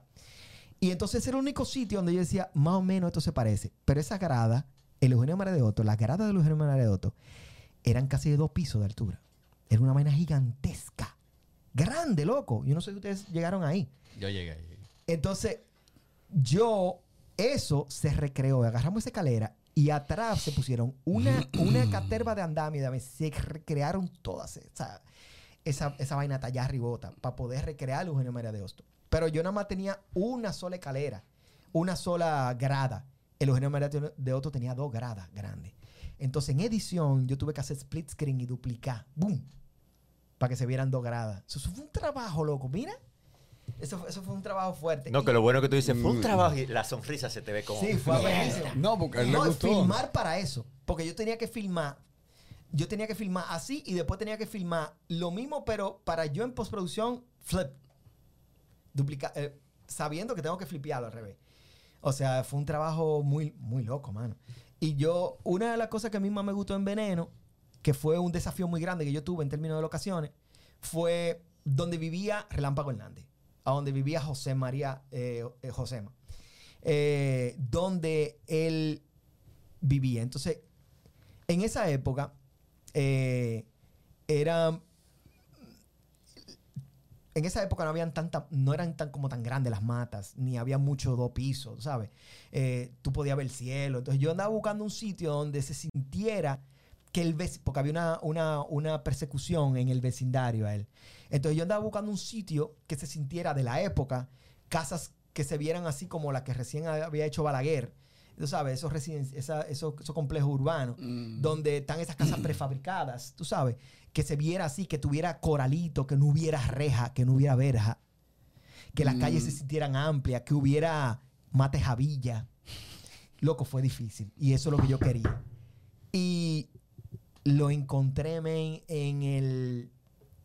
eh, en el. Donde está armamento bélico, ahí, llegando a la, al. En la autopista Duarte, Autopista llegando Duarte, a la. Después del peaje. eso es. Después del peaje, antes del peaje. Que está el 16 de agosto, que se llama. el- ahí. Ahí adentro está el residencial de los militares. Mm. Que lo hizo Balaguer en el 69 y está intacto. Yo llegué a ese sitio y dije, pero fue por inercia. Yo llegué y dije, mira, tal sitio. Pero ven acá, aquí viven guardia. Y cuando me metí adentro, loco, yo, eh, tú entras y tú estás transportado en el tiempo. Y yo estoy en el 69 y ahí lo hicimos. Eso fue muy loco. Loco, y el asunto de la ficción, la mezcla de ficción con la realidad, eh, la asesoría de, De la bruja. de Rafael Sánchez, vamos Claro. a decirle así, Mm. antes de ser veneno, o sea que no era veneno en ese momento, me- Claro. me imagino cuando estaba contigo, Claro. Que más o menos en qué porcentaje, eh, porcentaje. A nosotros nos encantó, sabemos que hay muchas cosas que son ficción para poder Sí. hacer un relato, como tú dices, Claro. el camino del héroe y todo eso. Claro, obligado. ¿Cómo tú balanceaste? Bueno, ahí hubo mucha ficción para poder unir los diferentes momentos de la vida. Porque cuando tú vas a hacer un biopic, una película, si tú solamente te centras en momentos de la vida de él, va a parecer, lo que tú vas a ver la pieza, va a parecer como un, un collage de momentos. Mm. Entonces no va a tener un hilo conductual y no va a haber un arco de transformación. Entonces hay que, para, para poder hilar, hilar todo eso, yo necesitaba eh, usar la ficción para poder jugar con eso. Hay muchas cosas que son ficción, pero también de- entran dentro del de, de cómo nosotros veíamos, lo veíamos a ellos, no en, no en la realidad, sino nosotros como lo veíamos a esos héroes, a esos antihéroes y vaina. Entonces nos fuimos por esa, por esa tendencia de, bueno, vamos a hacer algo que tiene cosas que pasaron. De hecho, así empieza la película. Dice, algunas cosas de, algunas de estas cosas realmente sucedieron. No todas. Pero sí pasan muchas cosas. De hecho, todas las cosas clave que tuve en la película sucedieron. Todas esas cosas clave que tú ves que, que pasan, que él está peleando, que él se va para Nueva York, que allá es que conoce a Vampiro Cao, que Vampiro Cao lo trae, que cuando él lo trae eh, eh, se encuentra de rival a Relámpago, que Relámpago le coge odio de una. Eh, tú sabes, todas esas cosas que pasaron, que Relámpago Hernández era caliente en, en la UAS porque era... Comunista. Era, sí, era... eh, o sea, todo ese tipo de cosas realmente pasaron. Pero ¿qué no pasó? No pasó que ellos se conocían de niño. De hecho, Jack Veneno le lleva como 10 años Relámpago. Ellos no se conocían de niño. Esas fueron cosas que yo creé para poder crear ese arco de transformación en ellos dos y ver cómo la amistad se perdía por la, quererse grande. Vamos a decir. Entonces, y también para ver esa, dualidad en esos dos personajes, ¿tú entiendes? Entonces, pero ellos no se conocían de niño. Ahora, eh, Relámpago viene de San Cristóbal y Jack Veneno viene de Ocoa. Más o menos andan por ahí. Entonces, se sitúan algunas cosas que sí. Eh, la mamá de Relámpago Hernández no era, eh, en la vida real, ella no era eh, santera. Santera, no no santera. creo que era, no, no- no recuerdo lo que era esa señora. Pero yo la, la recreé así para crear esa lucha entre eh, esos personajes tan fuertes que son las madres de ellos dos. Son unos personajes muy fuertes dentro de la película, como mujeres. Entonces tú tienes una que es católica, apostólica, románica, y la otra, que tú sabes que todo es con Dios y, bla, bla, bla, bla, y la otra que es santera. Que no es que sea bueno y malo, simplemente son diferencias en términos de, la de- de- de religión y de creencias. Claro. Pero eso martilla a ambos de una forma en la que, por ejemplo, eh, Relámpago rechazaba a la madre y todo lo que estaba relacionado con ella. Él no quería hacer eso, pero termina haciéndolo al final. Hay una redención y dice, ¿tú sabes qué? Me entrego. Y Jack Veneno quería que la madre lo... eh, quería ese, esa aprobación de la madre siempre y terminó rechazándola. Terminó al final diciéndole, no, yo voy a hacer esto. ¿Entiendes? Entonces, esos, esos cruces son, eran importantísimos para dar, eh, para dar conflicto. Todo el tiempo, toda la secuencia de veneno tiene un conflicto. Siempre es un conflicto. Miel, y este lío ahora. tiene- ahora- Entonces son. Y me ayudaba mucho a, a los arcos de transformación, ¿entiendes? Este eh, eh, se convierte de bueno a malo, del otro de malo a bueno, ¿sabes? Hay una serie de cosas ahí que están, que, que es lo que hacen que cuando tú la ves, tú, tú digas, ok, estoy viendo algo, ¿entiendes?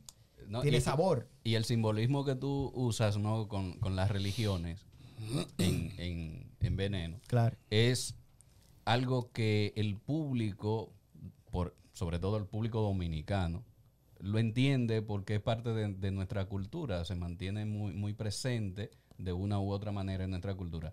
Y, y- y me pareció fantástico ese manejo eh, que hiciste. Yo fui y vi la película y después que yo fui, que regresé, yo tuve que dibujar veneno. ¡Qué loco! Sí. Lo- eh, Sí. Él lo tiene por De ahí. hecho, el nombre surge así, o sea, veneno, es por el veneno. Porque había un veneno. De hecho, eh, el personaje que más pesa es Relámpago. O sea, el que tiene la de transformación más fuerte es Relámpago. O sea, termina siendo una película eh, de antihéroe, vamos a decir. O sea, el crecimiento fuerte, la transformación más fuerte que tiene es Relámpago. Porque se vuelve Sí. este- este- esta, esta vaina tan fuerte, tú sabes. O sea, ¿qué tan fuerte tiene que ser para poder vencer al héroe? ¿Entiendes? Tiene que ser una vaina de trep que tú digas, no, pero esto es demasiado grande. Este tigre no va a poder con él. Hay que hacerlo así. Entonces ella se queda en el aire. ¿Pero por qué? Porque sabemos lo que viene después. O sea, sabemos todo lo que viene después. Y, y uno así. como- Y, y- y- y- y- y todos estamos. Todos estamos, todos estamos como ¿Cuándo? es? ¿Cuándo? es? Eh, pero, ya, eh, ya pasaron más de cinco. No, pero- No, lo que cinco, que sabes, cinco. Hay, hay dos años que no cuentan en la vida de uno, que es la pandemia. Sí. Diablo, Diablo, sí. sí. Esa- y sí, también tú sabes que murió Don Jack. Entonces hay una serie de cosas que tienen que ver con derechos, una serie de cosas, tú sabes, que todavía están sobre la mesa. Y cada quien eh, decidió hacer otros proyectos mientras tanto en lo que se solucionaban algunas cosas. Y bueno, uno se, se, se metió en sus, en sus, en sus cosas. Sí, sí, claro. No, como, como O sea que- decías en la, en, la, en la charla ¿no? que tuviste en, en- en el Desafine, en el ITLA, que fantástica. Es, bueno, una charla no, sino un debate. Debate. Y eh, como tú decías, ¿no? una película es un milagro. ¿no? Es un milagro hacer una película buena. Sí, eso es. Son tantas cosas que requieren de verdad que, que Eddie que. Wow, quedó bien. Hay que aplaudirla, ¿entiendes? Porque qué difícil. Pero ah, en el extranjero a ti, bueno, me imagino que ni ganaste ni perdiste en general, eh, pero eh, en el extranjero te fue bien. Puedo decir que te fue bien. A mí no me fue bien con la película Tabaré Blanchard personalmente. Yo tuve muchas pérdidas. O sea, Veneno a mí no me representó ninguna remuneración económica. De hecho, me representó mucha pérdida. Mira por qué. Eh, el fuerte mío no es la película. Yo no es eh, largometraje ni documentales. Mi fuerte son los comerciales de televisión. Ahí donde están los cuartos. Entonces yo tengo mi casa productora, Visual Sonora, y nosotros hacemos comerciales de televisión. Este es el- el trabajo que nosotros hacemos. Para meterte en una película, tú tienes que soltarlo todo. Porque desde la escritura del guion, tú no puedes estar de que voy a escribir una página hoy, pero tengo que entregar el comercial mañana, pero tengo una reunión de preproducción, pero tengo que ir al text scout del comercial, pero tengo que eh, hacer la animación, pero tengo que supervisar tal vaina, pero tengo que... No se puede escribir así. Tú tienes que hilo cuando vuelve. frenar una semana y después de que esa semana pasa, entonces ya tú empiezas a entrar y te tienes que forzar a escribir, porque eso no viene de que la escritura no es de que estoy inspirado, güey. No, usted, usted te tiene que sentar ahí. Aunque tú no quieras decir, mierda, tengo que escribir. Entonces, y eso chin a chin te va creando y ya tú coges el hilo. No, Pero eso- y, y a veces se, se dom- se toma la rienda Claro. el guion. Claro. Tú empiezas a escribir y que con una idea y después tú dices, coño, este personaje está demasiado Sí, el- fuerte. los personajes este me está hablando para acá. Claro, porque los personajes, los personajes solos te dicen para dónde ellos van cogiendo. Yo no lo sabía, porque yo no sabía escribir guion. Cuando yo escribí Veneno, a mí me tomó casi tres años escribirla. ¿Por qué? Porque yo nunca había escrito, yo leía muchas cosas, eh, estudié para, más o menos, para hacer eso, pero habían cosas que pasaban que, por ejemplo, yo fui haciendo el desarrollo de personaje, como yo no sabía, a medida que iba escribiendo el guion. Eso es fatal. Ajá. Eso es fatal, eso no se puede hacer. Entonces, él te- volvió a otra revisión y tenía que cambiar esto y tenía que volver. Y después yo decía, no, pero que él no puede hacer esto porque él está pasando. Entonces, y eso me eso fue un lío grandísimo que yo tuve ahí. A los para estudiantes poder- de electiva. Claro, para poder entender eso. Después yo cogí unos cursos y cogí un, un reguero de vaina y masterclasses de escritura. Y ahí entendí muchas cosas, primero. O sea, antes de que tú tienes tu tagline, tú tienes que de- desarrollar la idea primero y entonces tú desarrollas los personajes. Cuando tú tienes tu eh, personaje súper desarrollado, entonces tú empiezas a escribir el argumento y después que tú tienes tus 14, 13 páginas, 15 páginas de un argumento sólido, el guion sale solito y sale aperísimo y tú sabes, y son pocas revisiones, aunque la mejor escritura es la reescritura. Entonces, pero con Veneno fue todo reescritura. Entonces me dio una brega. Entonces yo duré, vamos a decir, en sólido, casi un año escribiendo Veneno. Fueron como tres años, pero en, tiempo real fue casi un año de yo no hacer cosas, nada más que ponerme a escribir. Y luego vino la filmación, que tuvimos como tres meses de soft pre. Tuvimos, fue una soft pre muy larga, o sea, soft pre, preproducción sin paga, porque no, no es permitido. Eh, y después viene la preproducción, después viene la- el rodaje y después un año entero de postproducción. Eso vienen siendo algunos tres años y medio, dos años y algo. En esos dos años y algo, si yo hice, yo hago tres comerciales al mes. Si yo hice cuatro comerciales, fue mucho. En el año. En el En, en dos años y algo. Cuatro o cinco comerciales como mucho. Y esa es mi, esa es mi entrada. Entonces, cuando tú vienes a ver lo que tú te vas a ganar como un como, como director de un proyecto, eso no remunera. La pérdida que tú tienes de no entrar al trabajo, porque tú pierdes dinero al no entrar proyectos. Y no solamente tú pierdes dinero, tú pierdes clientes, que es Claro. peor. Entonces yo perdí muchos clientes, perdidos. O sea, los perdí que ya, que quizás hacemos una cosita un día, quizás me dan un proyecto en el año, gente que me daban seis proyectos, siete proyectos al año, ¿entiendes lo que te digo? Entonces, habían otras casas productoras nuevas que venían subiendo y a la ausencia de la visual sonora, a mí me llamaban y me decían, loco, quiero que tú hagas tal proyecto. Y yo decía, que yo no puedo porque estoy en la preproducción de Veneno. Me dice, ellos no van a dejar de hacer el, trabajo, lo van a dar a otro. Entonces se lo daban a otro, se lo daban a otro y de, de repente hicieron relación con otras casas productoras. Y la relación que yo tenía ya la perdí. Sí. Entonces, retomar eso de nuevo, a mí me tomó tres años y, pico. Y entonces viene la pandemia. Durante la pandemia fue que yo empecé poco a poco a volver a establecerme, pero fue, la de- fue lo que dije ahorita, fue empezar de cero. ¿no? Y reinventar. Bueno, sí. Empezar de sí. cero. Veneno, totalmente reinventarme. Entonces, Veneno, para mí, en términos personales y profesionales, es una vaina perísima. Fuimos a muchos festivales internacionales, viajé muchísimo con ella, hice muchísima vaina. Pero en términos financieros fue un fracaso para mí, para Tabaré Blanchard. Fue una pérdida de par de millones. Pérdida. Así de que, de hombre, ¿entiendes? Ahora me asusta De esto. macho. Me asusta un poco esto que tú has dicho. Porque. Fue, fue, fue loco, fue fuerte. Porque Entonces, eh, es una cuestión de. Y no me vuelve a pasar, obviamente, porque ya yo sé cómo. ¿Entiendes? Ya yo entiendo cómo, déjame ver. Porque lo pasa con la visual sonora es que la visual sonora no es una casa productora cinematográfica. La visual sonora es un estudio de un director. Es una boutique de un director, que soy yo. La visual sonora fue casa productora desde el 2005 hasta el 2013. Yo tenía, estábamos yo, Cristóbal Valecillo de Los Ángeles, Ricardo de Montreal de Chile y estaba Simón Brand de Colombia, uno de los mejores directores latinoamericanos en esa época y Ricardo de Montreal también. Y yo tenía tres productores en la visual sonora. Tres yo tenía. Entonces, el flujo de trabajo que nosotros teníamos era gigantesco. Te estoy hablando que éramos cuatro directores y tres productores. Y yo tenía dos salas de edición y tenía seis animadores tridimensionales fijos en la visual sonora.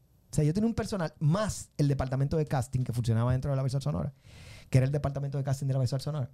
O sea, la visual sonora tenía entre 20 y 25 personas diarias metidas adentro, loco, todo el tiempo. O sea, era un mucho trabajo, mucho trabajo, mucho viaje, mucha vaina. Pero a mí me dio una sirimba con la cantidad de trabajo. Y yo dije, llega un punto que la empresa crece tanto que te absorbe de una forma que tú no puedes escapar. Por lo menos, ¿entiendes? Eh, entonces yo, el negociante sabe cómo hacer eso. Yo no soy negociante, yo soy un altita. Entonces cuando llegó el punto que me abrazó de una forma tal, yo dije, no puedo con esto. No puedo, tengo que... Y le hice así a la visual sonora. Y la reduje. La reduje a yo. Entonces yo cojo los proyectos que yo puedo. Tengo la dicha que puedo seleccionar los proyectos. Me mandan y yo "Ah, no quiero hacer eso. Ah, ah, mira, quiero hacer este. Ah, puedo hacer este. Eh, ah, ¿Sabes? Y lo selecciono, pero la verdad. Entonces eso hace que si yo me meto en una película y voy a trabajar en una película, la visual se frena. ¿Entiendes? Entonces ahora estoy buscando, estoy creando otra forma de manejarla para poder.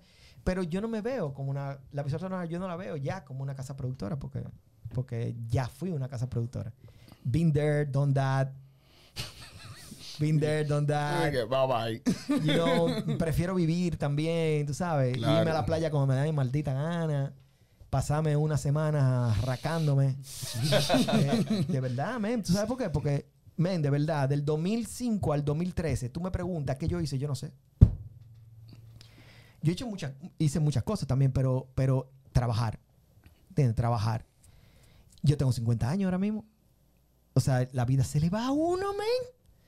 ¿Entiendes? Se te va la vida, se te va la vida y cuando ¿qué tú hiciste trabajar? ¿Qué pasa? ¿Entiendes? Vamos a vivir. Trabajar. Trabajar, ¿qué pasa? Vamos a vivir. Trabajando, pero de- vamos.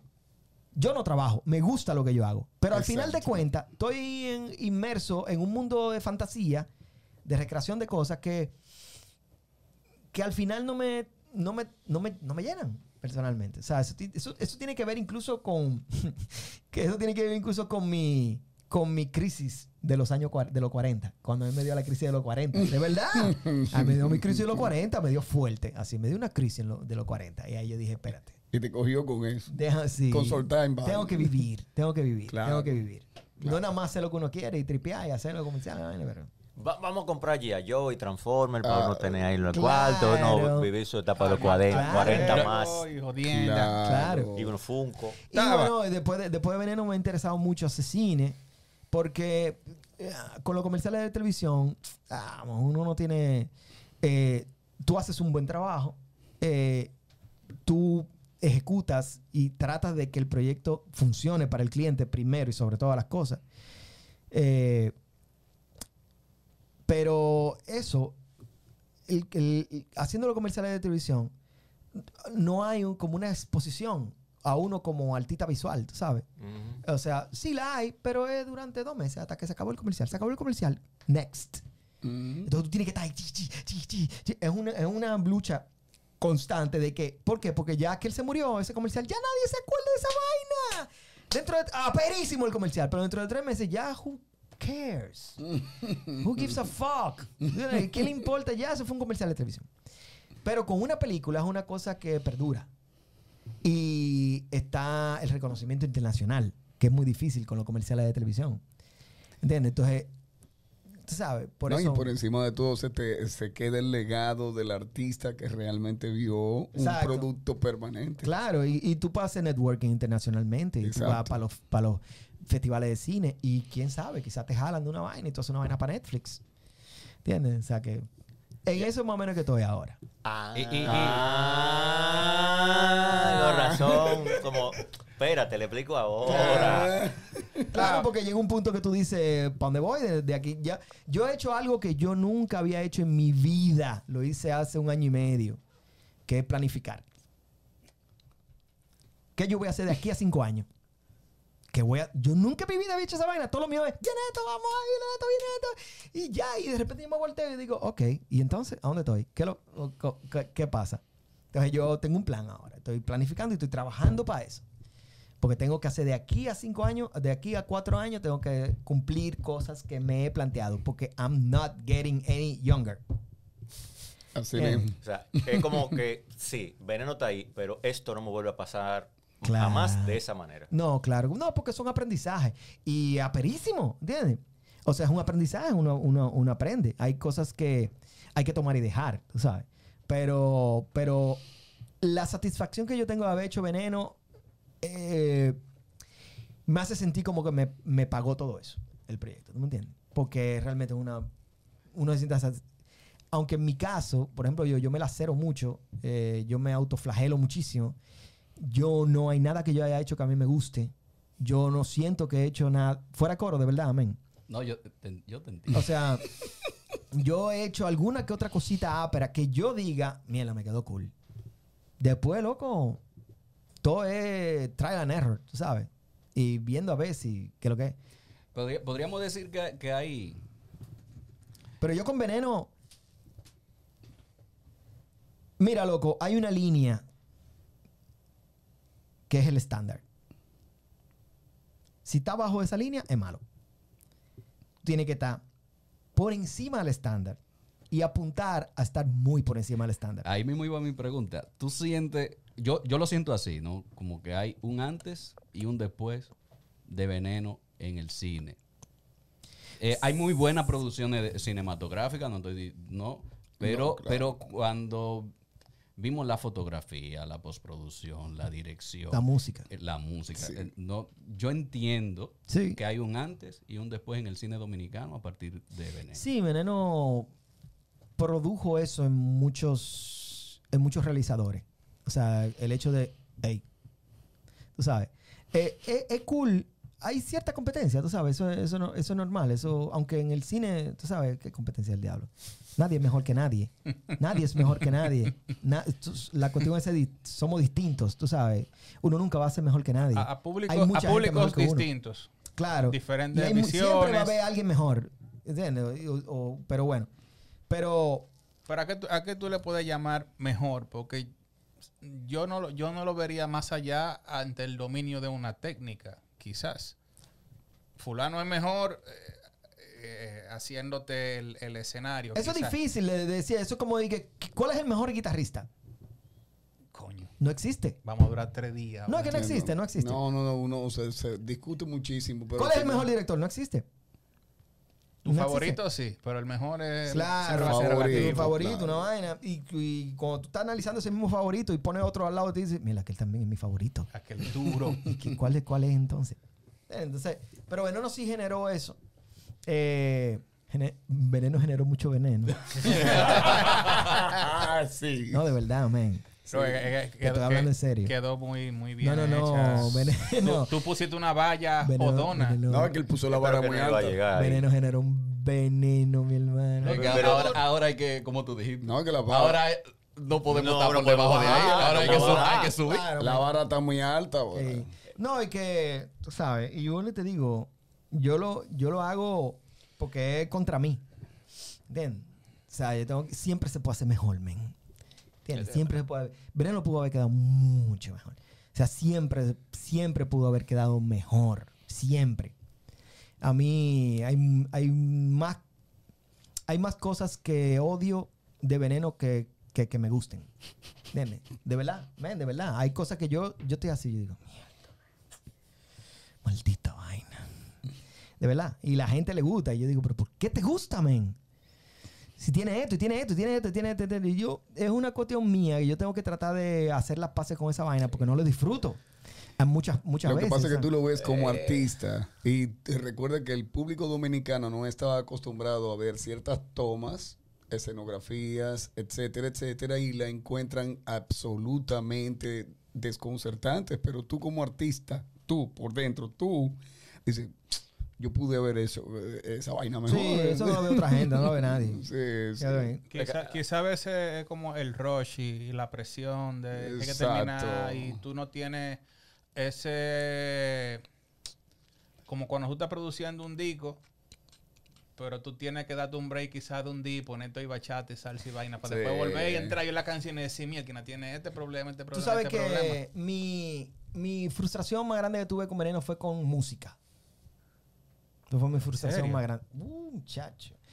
Eh, no por el trabajo eh, de, de Luchi Guzmán, que hizo un trabajo perísimo. Yo estoy hablando de la música, la música, El soundtrack como... la- ajá, las canciones que yo quería tener en la película. Porque yo soy músico y yo vengo de un background musical. Y para mí, para mí, las películas son musicales. 100%. O sea, para mí, la película, aunque hay, hay gente que no le pone ni una canción a su película, pero a mí no me gustan. A mí me gustan las, me gusta ver la escena con una música, con una canción, con una vaina que me envuelve en la época, que me envuelve en el mood, que me cree la sensación, tú sabes que y la música tiene un factor muy importante en la obra cinematográfica. Y, así como yo lo veo. Entonces, el, lo que tú ves de Veneno es el plan C de música. El C. Yo tenía un plan A. No funcionó. No se podía porque era una cuestión de derecho, y vaina, el dinero que había con que Mm. seguir, la vaina. Que, Mm. Entonces yo tuve un plan B. Ah, que tampoco, que la vaina- Lo que tú ves es el plan C. Loco, ahí, ahí es. Si tú ves esa película con el plan A de música, loco, la diferencia es exorbitante. Eso es una vaina del diablo. O sea, si tú la ves con la música tú que tienes era- el Tavares Cut. mi hermano, mire, yo tenía. No, sí, yo, te- yo lo tengo, el director Scott. Sí, hay una escena, men, que es con. Hay una escena que es con. eh, Let the Sunshine In, la canción. Let the sunshine. Sí. Let the sunshine in. Que era 1969. Eso fumado que se oye. Hecha por el Gran Combo de Puerto Rico, loco. En el 69. Tú oyes esa canción por el Gran Combo de Puerto Rico del 69. Ok. Yo la tenía, esa era una, una de las músicas del plan A. Tú veías esa escena con esa música, loco, y eso era a win, tú sabes. Entonces, no, había que hacer otra vaina, otra vaina. Y había muchas, aunque, aunque, aunque se pudieron conseguir algunas que eran del plan A y están puestas en la película, pero, pero la mayoría, tú sabes. Y también fui yo que me fui en mierda. y yo quiero esto, y esto, y esto, y esto, y esto. Y bueno, vamos a ver, vamos a ver, vamos a ver. No, mira, esto no se puede. Estas están pidiendo 26 mil dólares. Ah, no se puede. Pero mira, eso que tú acabas de, de decir que tú tienes un, un director Scott, ¿eso tú lo dijiste relajando o de verdad? No, yo lo tengo, claro. Pero la edición es tal cual, es una cuestión de audio. es una cuestión de audio. Eh, yo, yo duré men, meses eh, buscando audio y referencias y todo ese tipo de cosas. O sea, fue un trabajo loco. El trabajo de Veneno fue duro, men. O sea, todas las ediciones yo buscaba las músicas de referencia y editaba contra ellas. Entonces, bueno, no se podían los derechos, entonces había que recrearla. Y había que recrearla con el mismo beat, el mismo tempo, ¿sabes? Muchos amigos míos me ayudaron. Ahí tuvo, ahí tuvo Guarioné Aquino, tuvo eh, Felle Vega y estuvo. eh, coño, el gallo. Lester. Eh, No, no, no, Tito Roja. No. Eh, el gallo no. Guy Frometa. Se me olvidó Ah, el nombre. ok, no, no sé por qué Guy Frometa tocó batería. Eh, Guillermo Pérez tocó batería. O sea, son una. Se, se hizo un trabajo muy fuerte, man, de recreación de audio y todo. Mira que no hablaba de la actuación, ahí tú tienes un maldito crew Sí, con, el casting. yo y, no, empecé- pero- eh, y empezando por Manny, Eh, Manny Pérez yo imagino que él se metió Sierra. mucho en el proyecto. Bueno, que, que lo primero que yo vi cuando vi a ese tipo con barba y con esa vaina, así yo dije, pero que el tigre es. No, no, no. Te digo que Don el Jack. Veneno. Don Jack lo vio en una vaina que le habíamos enseñado. Y él y Don Jack decía, pero ese no soy yo. pero ese soy yo. No, ese No. es Manny Pérez. No, No, y- ese soy yo. Y hablando de, de- de actores, los niños, o sea, Sí. un trabajazo de, Sí, eh, de dirección sí, del verdad, carajo debió ser ese Sí, para conseguir. sí, se trabajó bastante eh, fuerte.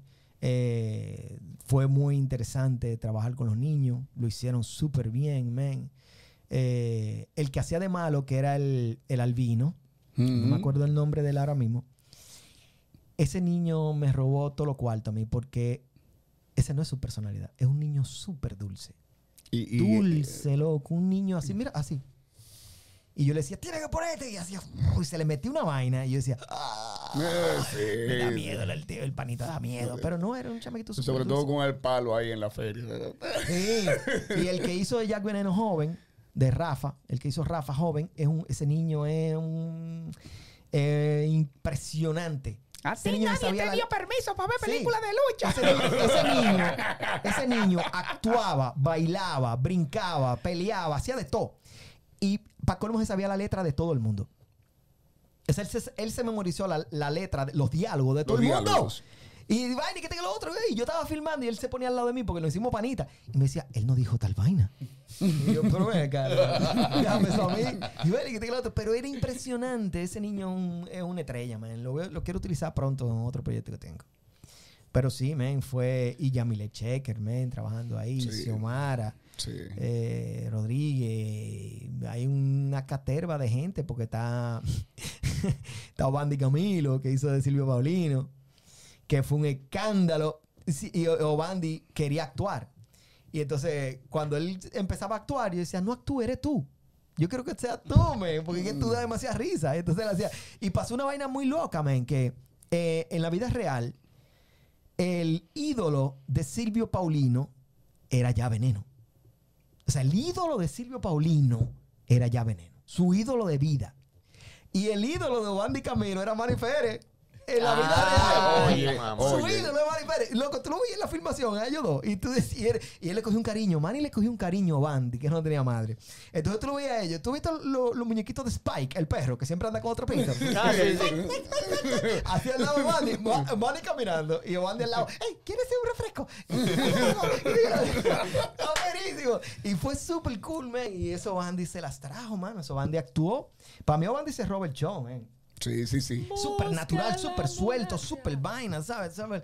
Y lo hizo súper cool, man. A mí me encantó trabajar con Bandy. Lo que, como nosotros discutíamos eh, en ese momento, lo que sucede es que eh, la película es tan nostálgica, recreando una época donde la República Dominicana estaba muy atada a las costumbres y a lo que le ofrecía la televisión y la radio, que el target de la película, como bien puede tal vez interpretarse, somos nosotros los nostálgicos del proceso, pero de verdad que la disfrutamos totalmente porque más que nostalgia, es una pieza de arte. Y no porque tú estés ahí, no, lo, gracias, siempre lo he dicho, Sí. siempre lo he dicho, por, por todo, o sea, no solamente por la técnica, sino también por la secuencia de todo lo que se, se te manifiesta. Sí. Y sin dejar de ser un biopic, no es el famoso y aburrido biopic de siempre, sino que te da otra propuesta. Sí, por eso mismo, porque hay ficción, tú sabes. Entonces tú puedes crear y desarrollar los personajes y poder crear arcos de transformación. Exacto. Porque ¿de qué tú vas a contar? O sea, para contar un biopic, tiene que ser que esa persona haya hecho algo tan grande que tú digas, esta vaina hay que contarla, men. Claro que sí. 12 years a slave. Sí, Tengo que contar eso, men. Sí. ¿Entiendes? Entonces, hay biopics que se caen por eso. Justo cuando yo estaba bregando veneno, yo vi eh, la de Cantinflas. Mm. Y yo dije, yo no puedo hacer una cosa así. Porque Cantinflas son como momentos de su vida hilados por un premio que le iban a dar. ¿Tú sabes? Entonces, en vez de enfocarse en un momento importante de la vida de esa persona que hizo, ¿tú ¿sabes? Fue como mucho recuentico de cosas, ¿sabes? Cuando yo la vi, yo pensé eso, pero después todos los reviews que yo vi de esa película le cayeron durísimo por eso mismo. Y yo decía, oh shit, no podemos caer ahí, ¿sabes? Entonces tengo que buscar una vuelta a esta vaina, crearlo, ¿sabes? Que gente que no... Mira, a mí me pasó con Veneno que mucha gente en otros países que la vieron, que no saben de ya Veneno, que no saben nada, conectaron muchísimo, man, y dijeron, me encantó, mano. O sea, ¿cómo? Y yo decía, wow, mira, gente que no son dominicanas, conectaron con la vaina. ¿Por qué? Porque tiene un trabajo de estructuración, tiene estructura, tiene personaje, tiene arco de transformación, tiene desarrollo. O sea, ¿sabes? Y aunque el final queda abierto, tiene un closure de, un- de una forma u otra. Porque el, porque el relámpago termina convirtiéndose ahí buf, y devela su, su carácter. Ese final abierto. Es una vaina. Y, y la música, amén, y la música que le ayudó mucho ahí. Y le quiero agradecer mucho a Sebastián Cabrera, el director de fotografía de la película, porque esa película tuvo muchas complicaciones al inicio. Sí. Nosotros en la primera semana de rodaje, el segundo día de rodaje, el que era el director de fotografía renunció, Toin. teniendo tres meses de preproducción, con escenas trabajadas cinematográficamente. O sea, eso no era de que, esta es la locación, vamos a filmar. No, no, no. Planos, los planos son estudiados psicológicamente, la iluminación, la luz, la- el vaino, bla, bla, bla, bla, todo eso. Si tú fijas Veneno, Veneno tiene un, un- un- una transición de luz, termina oscura. O sea, empieza ujú. bright, va bajando, va bajando, porque es un descenso al infierno que tiene. Entonces, todo eso, hay una psicología detrás de toda esa vaina, de verdad. Y Sebastián entró, men, el tercer día de rodaje. El segundo día de rodaje, cuando renunció el director de fotografía, eh, él venía en un avión, se le mandó el guion por el avión y él lo iba leyendo y llegó y el tercer rodaje estaba ahí filmando. Y dice, no sé, bueno, vamos, a- vamos a ir dándole. Yo voy ahí leyendo el guion a medida que va, vamos a ir filmando. Entonces yo tuve que estar ahí arriba de él, mira, ¿sabes? Hasta que ya él como en el quinto o sexto día ya, ya, ya fue por ahí. Pero la fotografía fue Sebastián Cabrera. que fue muy importante en, en todo ese proceso. ¡Qué locura! Ahí es que tú te das cuenta de que las cosas no son tan chéveres como y tú el la trabajo, viste. el trabajo de Gina Terca en vestuario, que fue impresionante. Sí, el vestuario es. El, vestuario es. Nosotros porque- teníamos, tuvimos que alquilar una casa al lado de la Visual Sonora. Tu- alquilamos una casa que estaba vacía y la alquilamos para vestuario. Porque tenía como cinco gente cosiendo con cinco máquinas. Claro, porque esa ropa ya no viene. Tela, esa gabardina y esa vaina. yo- Vaina, creando todos los trajes de lucha, las botas, la vaina, las jodiendas, tú loco. Nosotros teníamos una fábrica de ropa al lado de la Visual Sonora. Una vaina muy loca. Un proyecto grande. Veneno fue chiquito, fue más grande que el diablo. Y el trabajo que hizo Giselle Madera en dirección de arte fue impresionante, ¿sabes? O sea, fue una vaina, de verdad fue una escuela para todo lo que tuvimos allá adentro. Muy loco. Parte de lo que yo siempre eh, eh, explico con eh, eso de la industria del cine en República Dominicana. El por qué la industria del cine en República Dominicana se, se necesita que hayan gente que se involucren así. Porque no solamente que te hagan la propuesta de el delivery de, de- de una, una película más. Eh, es algo que te quede como eso. Sí, man, la verdad, eh, sí. Es un proceso muy bonito. Es extenuante. Sí, Pero, bastante. pero sí, es muy, es muy cool. Estaba. Mira. Diablo que si por mí ya nos pasamos la tarde entera. Pero dale, loco. Ah, hay, hay un hay un público, no, no, no hay un público. Hay una generación de chamaquitos, digo chamaquito, pero quizás ya en, su, en sus primeros Ajá. veintitantos, que quieren eh, entregarle su, su alma al, al cine, a, a la producción. Desde mi perspectiva, tú eres una persona como que ha entendido que tú no eres el, el único, que viene, viene gente en desarrollo Claro, man. Viene- Buenísimo. vienen productoras en desarrollo y tú me lo mencionaste ahorita con el con lo de que te educas, tú, tú te mantienes siempre al, al nivel de, de la marea. Es como que tú sabes lo que viene, pero a mí no me van a agarrar eh, de espalda. Hay que estar adelante. Exact, O sea, exactamente. tú tienes que estar, tú tienes que ser eh, trendsetter. O sea, tienes que ser trendsetter. Y eso solamente tú lo puedes lograr analizando las cosas que van a venir, no lo que está pasando. Yo detesto, detesto hacer lo que está pasando. Porque todo el mundo lo está haciendo. Exacto. ¿Para qué yo lo voy a hacer? Entonces yo estoy mucho, mucho tiempo buscando, investigando, tú sabes, viendo las cosas eh, que tienen que ver con moda, que tienen que ver con música, que tienen que ver con arte en general, con propuestas de videoclip, de jodienda, de vaina. ¿Para dónde va la vaina? Tú sabes, tú tienes que estar... Eso es complicadísimo, porque hay un factor mucho de apreciación artística ahí, que es muy difícil, ¿entiendes? Eh, los demás lo que hacen es seguir esa, la tendencia. Yo odio, detesto seguir la tendencia. Me pasa los comerciales de televisión. Como, es que queremos estas cosas que están pasando. Mierda, pero ¿para qué? ¿Para que se parezca al otro comercial? Para que se parezca a otra vaina más. O sea, vamos a una vaina que sea distinta. Entonces, es lo que yo digo. Eh,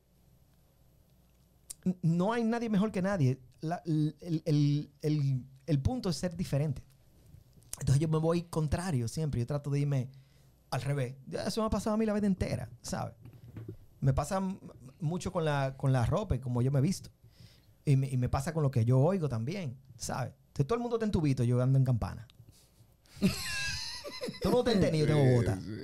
¿Entiendes? ¿Por qué? Porque I want to make a fucking difference, ¿tú sabes? Me, me quiero ver distinto, quiero que lo que yo hago se sienta distinto, ¿tú sabes? Ah, pero allí tiene más corte, tiene más vaina, es una vaina, sí, igualito al otro, igualito al otro, igualito al otro, tú no sabes de qué, al final, porque todos se parecen. ¿Entiendes? Mu- Mucha, mucha plantilla. Claro, man. Ponga el tigre a cantar con el carro y dos mujeres meneando el culo. Yo no puedo hacer eso. ¿Por qué? Porque se ha hecho tantas veces, loco, que ¿qué tú estás haciendo? No, y que no esté en tu naturaleza. Claro, que tú- Como- a mí como- como cuando, cuando empezaron lo- las asteras, las luces asteras, que son como los neones, eso que ponen en la film- que a todo el mundo lo cogió con la astera. Cuando yo iba a filmar el app, la película, el app, eh, yo dije, ¿sabe qué? Aquí no va una astera, una no va. O en los comerciales, no quiero ver una maldita astera, porque todo el mundo tiene la astera por todos lados. No la quiero, la astera. ¿Tú sabes? O sea, nada más por eso, porque, porque, porque se parece a aquel. Entonces yo no me gusta parecerme al otro. ¿Entiendes? No me, me, me da como, ¿pero por qué me tengo que parecer? No quiero. No, no es obligado. No, no, no, no. no. Pero en, en ¿qué, qué tú le dirías a imagínate que la generación que viene ahí es tu yo de hace 30 años. que suelten el algoritmo. Por favor. Que se salgan del think out of the box. Que investiguen. Que no vean lo que le cae la vaina porque le cayó, ¿entiendes? Que analicen, que vean, que vean. Si son de cine, que vean cine de los años 30 y de los años 40. Para que se Oh. fundan fundido de los años 20.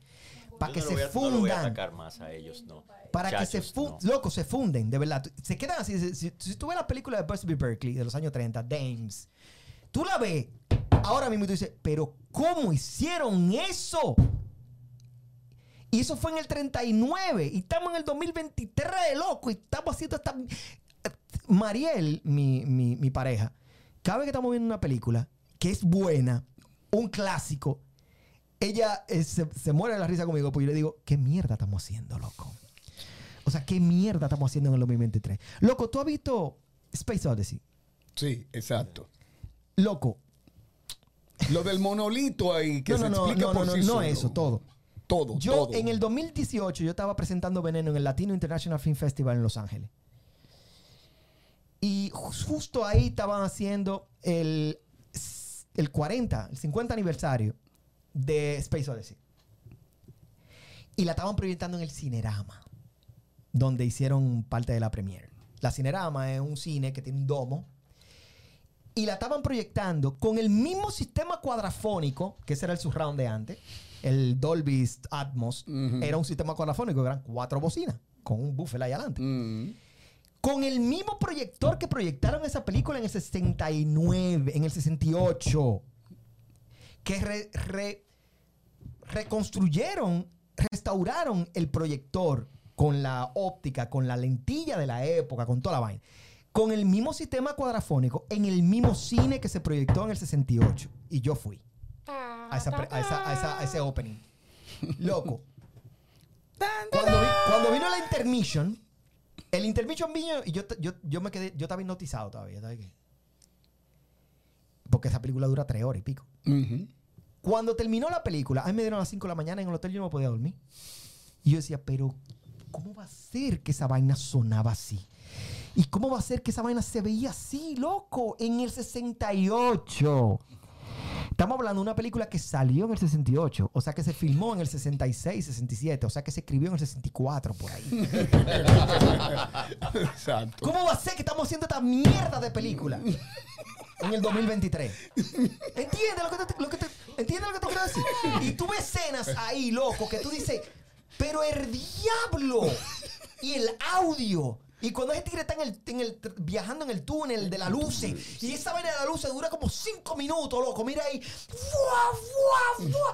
Que tú dices, pero ¿cómo hicieron esta maldita luces? Y este sonido que tienen estos tigres. Loco, en el 68, man. ¿Entiendes? Entonces ahí es donde yo caigo a veces. Y yo digo, qué mierda, man. Uno haciendo esta vaina. Con toda esta maldita tecnología que uno tiene ahora. Tecnología mano. desperdiciada. Con toda esta tecnología que uno tiene ahora. con- Desperdiciada. Con, Loco, Desperdiciada. de verdad, man. Desperdiciar, porque esta- esto lo quieren hacer muy rápido. Claro, toda esta tecnología que tenemos ahora mismo y vienen chamacos y me preguntan que cómo ellos pueden iniciar a filmar. Mamá huevo, tú tienes, una cámara, tú tienes una cámara 4K en tu maldita mano. Sí, mire, Tú tienes si, si esto 4K. ocurre, se lo, ese tigre se le ocurre un día de que yo quiero dar una sección en Elita, se lo va a llevar el diablo, ¿eh? Loco, tú tienes una cámara 4K en tu maldita mano.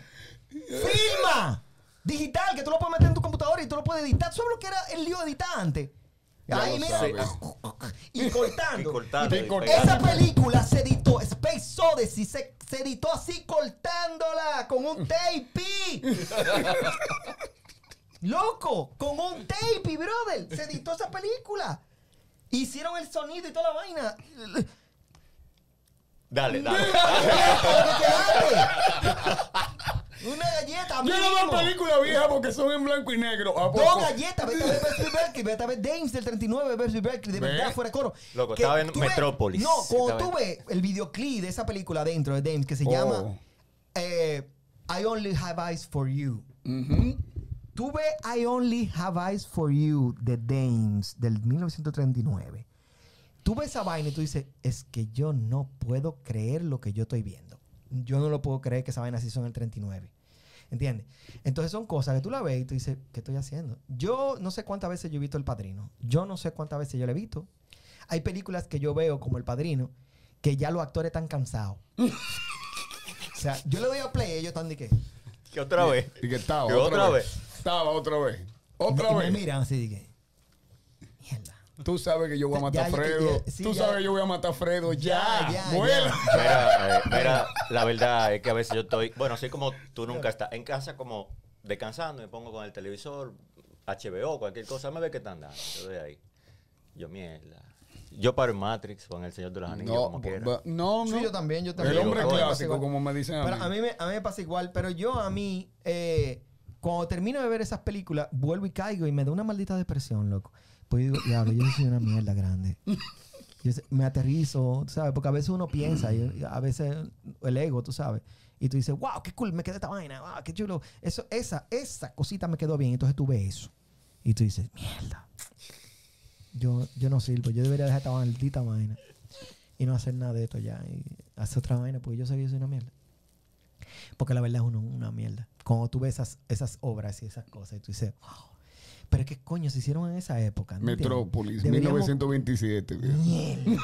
¿Cuál es, Werner, cuál es la frase de, Casablanca. de, de lo- de los tiempos eh, difíciles? Eh, hacen- sí, sí. Tiempos difíciles crean hombres fuertes, hombres fuertes crean tiempos buenos, tiempos buenos crean hombres Hombres débiles, débiles. hombres débiles crean tiempos difíciles. Ya lo sabes. Estamos por ahí. Estamos por ahí. Estaba- Ah. ¿Y, y- y- y qué te devuelve? O sea, tú dices, concho, yo veo esa vaina y entonces me deprimo y caigo. ¿Y qué te devuelve de nuevo el entusiasmo y puede...? No, cuando te- me pongo a hacer un proyecto y trato como de, tú sabes, y trato y trato y, y le busco la vuelta y al final queda una mierda. Taba, tú tienes en planes. eh, Y vuelvo otra vez a lo mismo, y vuelvo otra vez y veo otra vaina y digo, coño. es un dilema. ¿Tú, tú tienes en planes algo eh, 100% de, de tu autoría para el cine? De aquí a cinco años, quizá. Eh, sí, la verdad sí, tengo dos proyectos que vienen. Acabo de hacer uno, primo, pero es guion de Miguel Yarul. Ujú. Sí. Eh, Saco un libro de él, por cierto. Sí. Miguel, Sí. quiero mi libro, Miguel. Eh. Tengo eh, varios proyectos que vienen ahí en línea que están bien chulos. De hecho, hice uno que era un ejercicio. Primero lo empecé como un ejercicio eh, porque estuve en, una, en, un, en un taller de, de- Un taller, no, como un get together que hicieron de una vaina ahí. Entonces, no quiero develar mucho. Entonces salí de ahí. Es una vaina. Chévere, Entonces salí No de ahí spoiler. que, mira, soportas una vaina de esto. Y me senté a desarrollar personajes y como al, a la semana tenía desarrollado unos personajes con la idea que yo tenía y de repente me puse a escribir el argumento y duré como un mes para desarrollar bien el argumento con la vaina, los arcos de transformación, los vainas de los personajes, el, el plot twist al final, toda la vaina. y dije, wow, tengo un, un- un buen argumento. Se lo presenté a una persona que sabe mucho de argumento y me dijo, no le ponga la mano. E- escribe eso, no le ponga la mano. Eh, ya, ese argumento está muy bien. Y dijo, ok, déjame escribirlo. Y en una semana escribí el guion. Y dije, mierda, qué está este guion. Y se lo pasé a otra gente. Me dice, loco, eso está perísimo. Y tú tienes esto y esto y esto y esto, es muy cool. Y se lo pasé a otra gente, loco, está, mierda, ¿qué aprieta ese guion? Y yo, de verdad, yo creo que está bien. Entonces tengo ese guion, que creo que está perísimo. Y posiblemente la trabaje cuando cierre Primo, porque tengo que cerrar Primo, todavía no, no he cerrado con ella. Eh, porque yo no pretendo nunca hacer varios proyectos simultáneos. O sea, no puedo. Porque si hago algo que, que nota, yo no voy a dormir jamás en la vida. ¿Entiendes? Si yo hago una vaina que, que di que pasela, yo no. Es decir, vaina, producto Mira, en, mediocre. en- en ese proyecto, si tú necesitas a alguien que te seque el sudor. ¡Ah, del diablo! Mientras tanto, yo. Él, él- él es tu Silvio Paulino de tu Jack No, Veneno. ¿sabes? yo hay que limpiármelo mucho porque, porque yo soy yo soy cámara A. Gratis. O sea, yo soy de los- yo soy director que opera cámara. O sea, yo no soy director de monitor. Yo estoy ahí. Yo soy director de cámara. De estar ahí, de estar ahí, yo, yo ando con la cámara, yo hago, yo mismo hago mi cámara, yo hago los planos, yo hago la vaina, tú sabes, toda mi vaina. Me explota. Ahora con Primo me maté, loco. Porque fue en Baní, en el, des- en, en el árido. en la duna. En el calor, en la vaina, en toda la zona árida, loco. Mierda, me maté matado con esa cámara arriba, loco. Y yo no entiendo por qué tanta tecnología esas cámaras pesan tanto. Con tanta tecnología. ¡Ah, tal vaina, tal vaina! Pesa, sí, es una mierda. vaina, que tiene toda la vaina, sí, toda la vaina, pero entonces tiene que meterle esto y esto y esto y esto y esto y esto. Y cuando tú terminas, termina con una vaina y tú dices, pero no la puedo poner. ¿dónde la quiero poner? Dame una vaina que yo pueda ponerla ahí, men. Sí, no, sí. que la vaina. Yo en primo tuve que hacer una vaina con iPhone. Y- Real. con iPhone, con dos iPhone. Es una escena que sucede con dos cámaras simultáneas que se juntan y se vuelve una sola imagen. Entonces yo, yo tenía un iPhone porque me- cuando me presentaron las dos cámaras con todo el matrote, yo digo, pero que imposible. Tú, hiciste una vaina con iPhone. eh, fue para Juan Luis Guerra. Kitty pum. Que la, la- la pusiste un- en un palo. Con un palo de coba. Ya. Y un tape pues. Un palo de coba, un tape. Vaina. Entonces volvemos a la pregunta. ¿Qué, qué, qué uno tiene que hacer para hacer una película? Pero lo que te- eh, eh, ve, ve por qué que yo vivo cogiendo la cuerda con, con toda vaina de que, que no, que el super equipo, que va. No, no, no, no, no, mi hermano. Dispóngase. Punto. Sí, man, la vaina es hacerlo. El otro es Plus y que va a quedar perísimo, pero ¿cuántas películas, loco, no se han hecho así? Una de pe- mi, mi película favorita, Natural Born Killers. Sí, Esa vaina tiene de todo ahí adentro, loco. Exacto. Esa película tiene más b-roll, yo creo, que, que, el- que el- que lo que filmaron de verdad. o sea, ese tigre con, con una camarita de 16 milímetros y una de super 8 milímetros filmaron el mazo de vaina b-rolls y eso está puesto en la película y se ve aperísimo. Y el formato se ve súper cool, ¿tú me entiendes? O sea, a mí me pasa igual con esto. A mí, Frankie, director de fotografía, mi amigo que yo amo y adoro, cuando él ve que yo jaco el celular, me dice, espérate. No, no, no, no me hagas esa vaina, loco. No. No me hagas esa vaina y yo no lo vamos a hacer con el celular. Eso fue la filmación. ¿eh? Me dice que, no, Tabaré, por favor, no lo haga con el iPhone. Y yo ve, me, y, era- y me- y me- le decía al, al, al privado asistente, quitar el celular. Si vamos para el quitar el celular. Porque lo va a hacer con el celular. Terminé haciéndolo con el celular, con el mío y el de él. Y los dos así, haciendo la vaina. Y yo buf, lo juntaba y yo lo agarraba con mi mano. Y, y yo decía, it works. Me funciona. Esta vaina tirada ah, tirada por, por res. Handheld puro con el teléfono y... Claro, loco. Y de pinga. Y aperísimo, man. Y ahí está. Porque está hecho. Damn. Sí. Loco. y- toda la vaina que uno, uno hacía con una camarita DV, loco, con una Canon. Con la mini DV, Con una con la mini Sony. DV, 640 x 480 píxeles. Mm. Esta vaina es 4K. ¿Qué pasa? Yo hago un anuncio entero con esto. Y me queda más, pero como me quedaba antes. Y tú lo ves lo de antes y tú dices, mira, qué cool está, man. Porque tiene como una onda, tiene un... Sí, bueno. No, es un, ruidito. Claro, man. Mm. Sí, la Wow. vaina para mí es más contar la cosa, tú sabes. Como se ve, ya es un plus que me ayuda el director de fotografía la directora de arte. Y el production designer. Que yo fui production designer en Veneno también. Pero, pero, si tú me dejas a mí, yo lo cuento con. O sea, el DP siempre está nervioso. Porque te espérate. No, y que al final la gente con lo que se queda es con la historia. Claro. Quien te está hablando después de fotografía, que, que es importante, no vamos Sí, a- minimizar tampoco Claro. un, un trabajo. No, pero la eh, fotografía te cuenta la historia también. Sí, claro. Sí, sí, pero quien te habla de los aspectos técnicos son los técnicos. Eh, O sea, nosotros quizás te decimos de que, wow, la fotografía tenía tal calidad y qué sé yo qué, pero, Pero- la gente eh, eh, normal, la- el, el- el común de, la gente, te dice, trataba de esto, esto y esto, y lo que sucedió allá y vino aquel y le Eso hizo. fue lo que yo le dije ahorita cuando... La narrativa. que- eso fue lo que yo le dije ahorita, que él lo ve como artista. Pero la persona que está viendo algo que es una propuesta diferente, se queda con la propuesta, la historia, pero no te dice, le falta sombra. allí". No, no, no, no, no. La gente no está jodiendo con eso. Eso eres tú en tu cabeza como artista. Claro. A ustedes les pasa también. Sí, sí. De que le falta azul. Sí. Ah, eh, uno, uno- uno tiene que aprender a lidiar con eso porque a veces eh, eh, eso le interfiere a disfrutar de una mucho buena estrés. historia. Mucho estrés. Sí, la verdad, sí, man. Así es. Pero, ¿eh? Ya tú sabes. Por ahí vamos. Estaba. Wow, ha sido un súper Aperísimo, placer loco. Claro tenerte que sí. aquí, loco, de verdad. Y realmente creo que no hemos hablado del 50% de No. las mil y una vainas que pudiéramos hablar. Claro, mano. Sí. Eh, De pero de verdad, gracias por haber venido, loco. No, Eh, men, comp- compartir eh, experiencia, conocimiento con estos cuatro amantes del, del, del arte, de la cultura. Ahora voy para un concierto yo a tocar.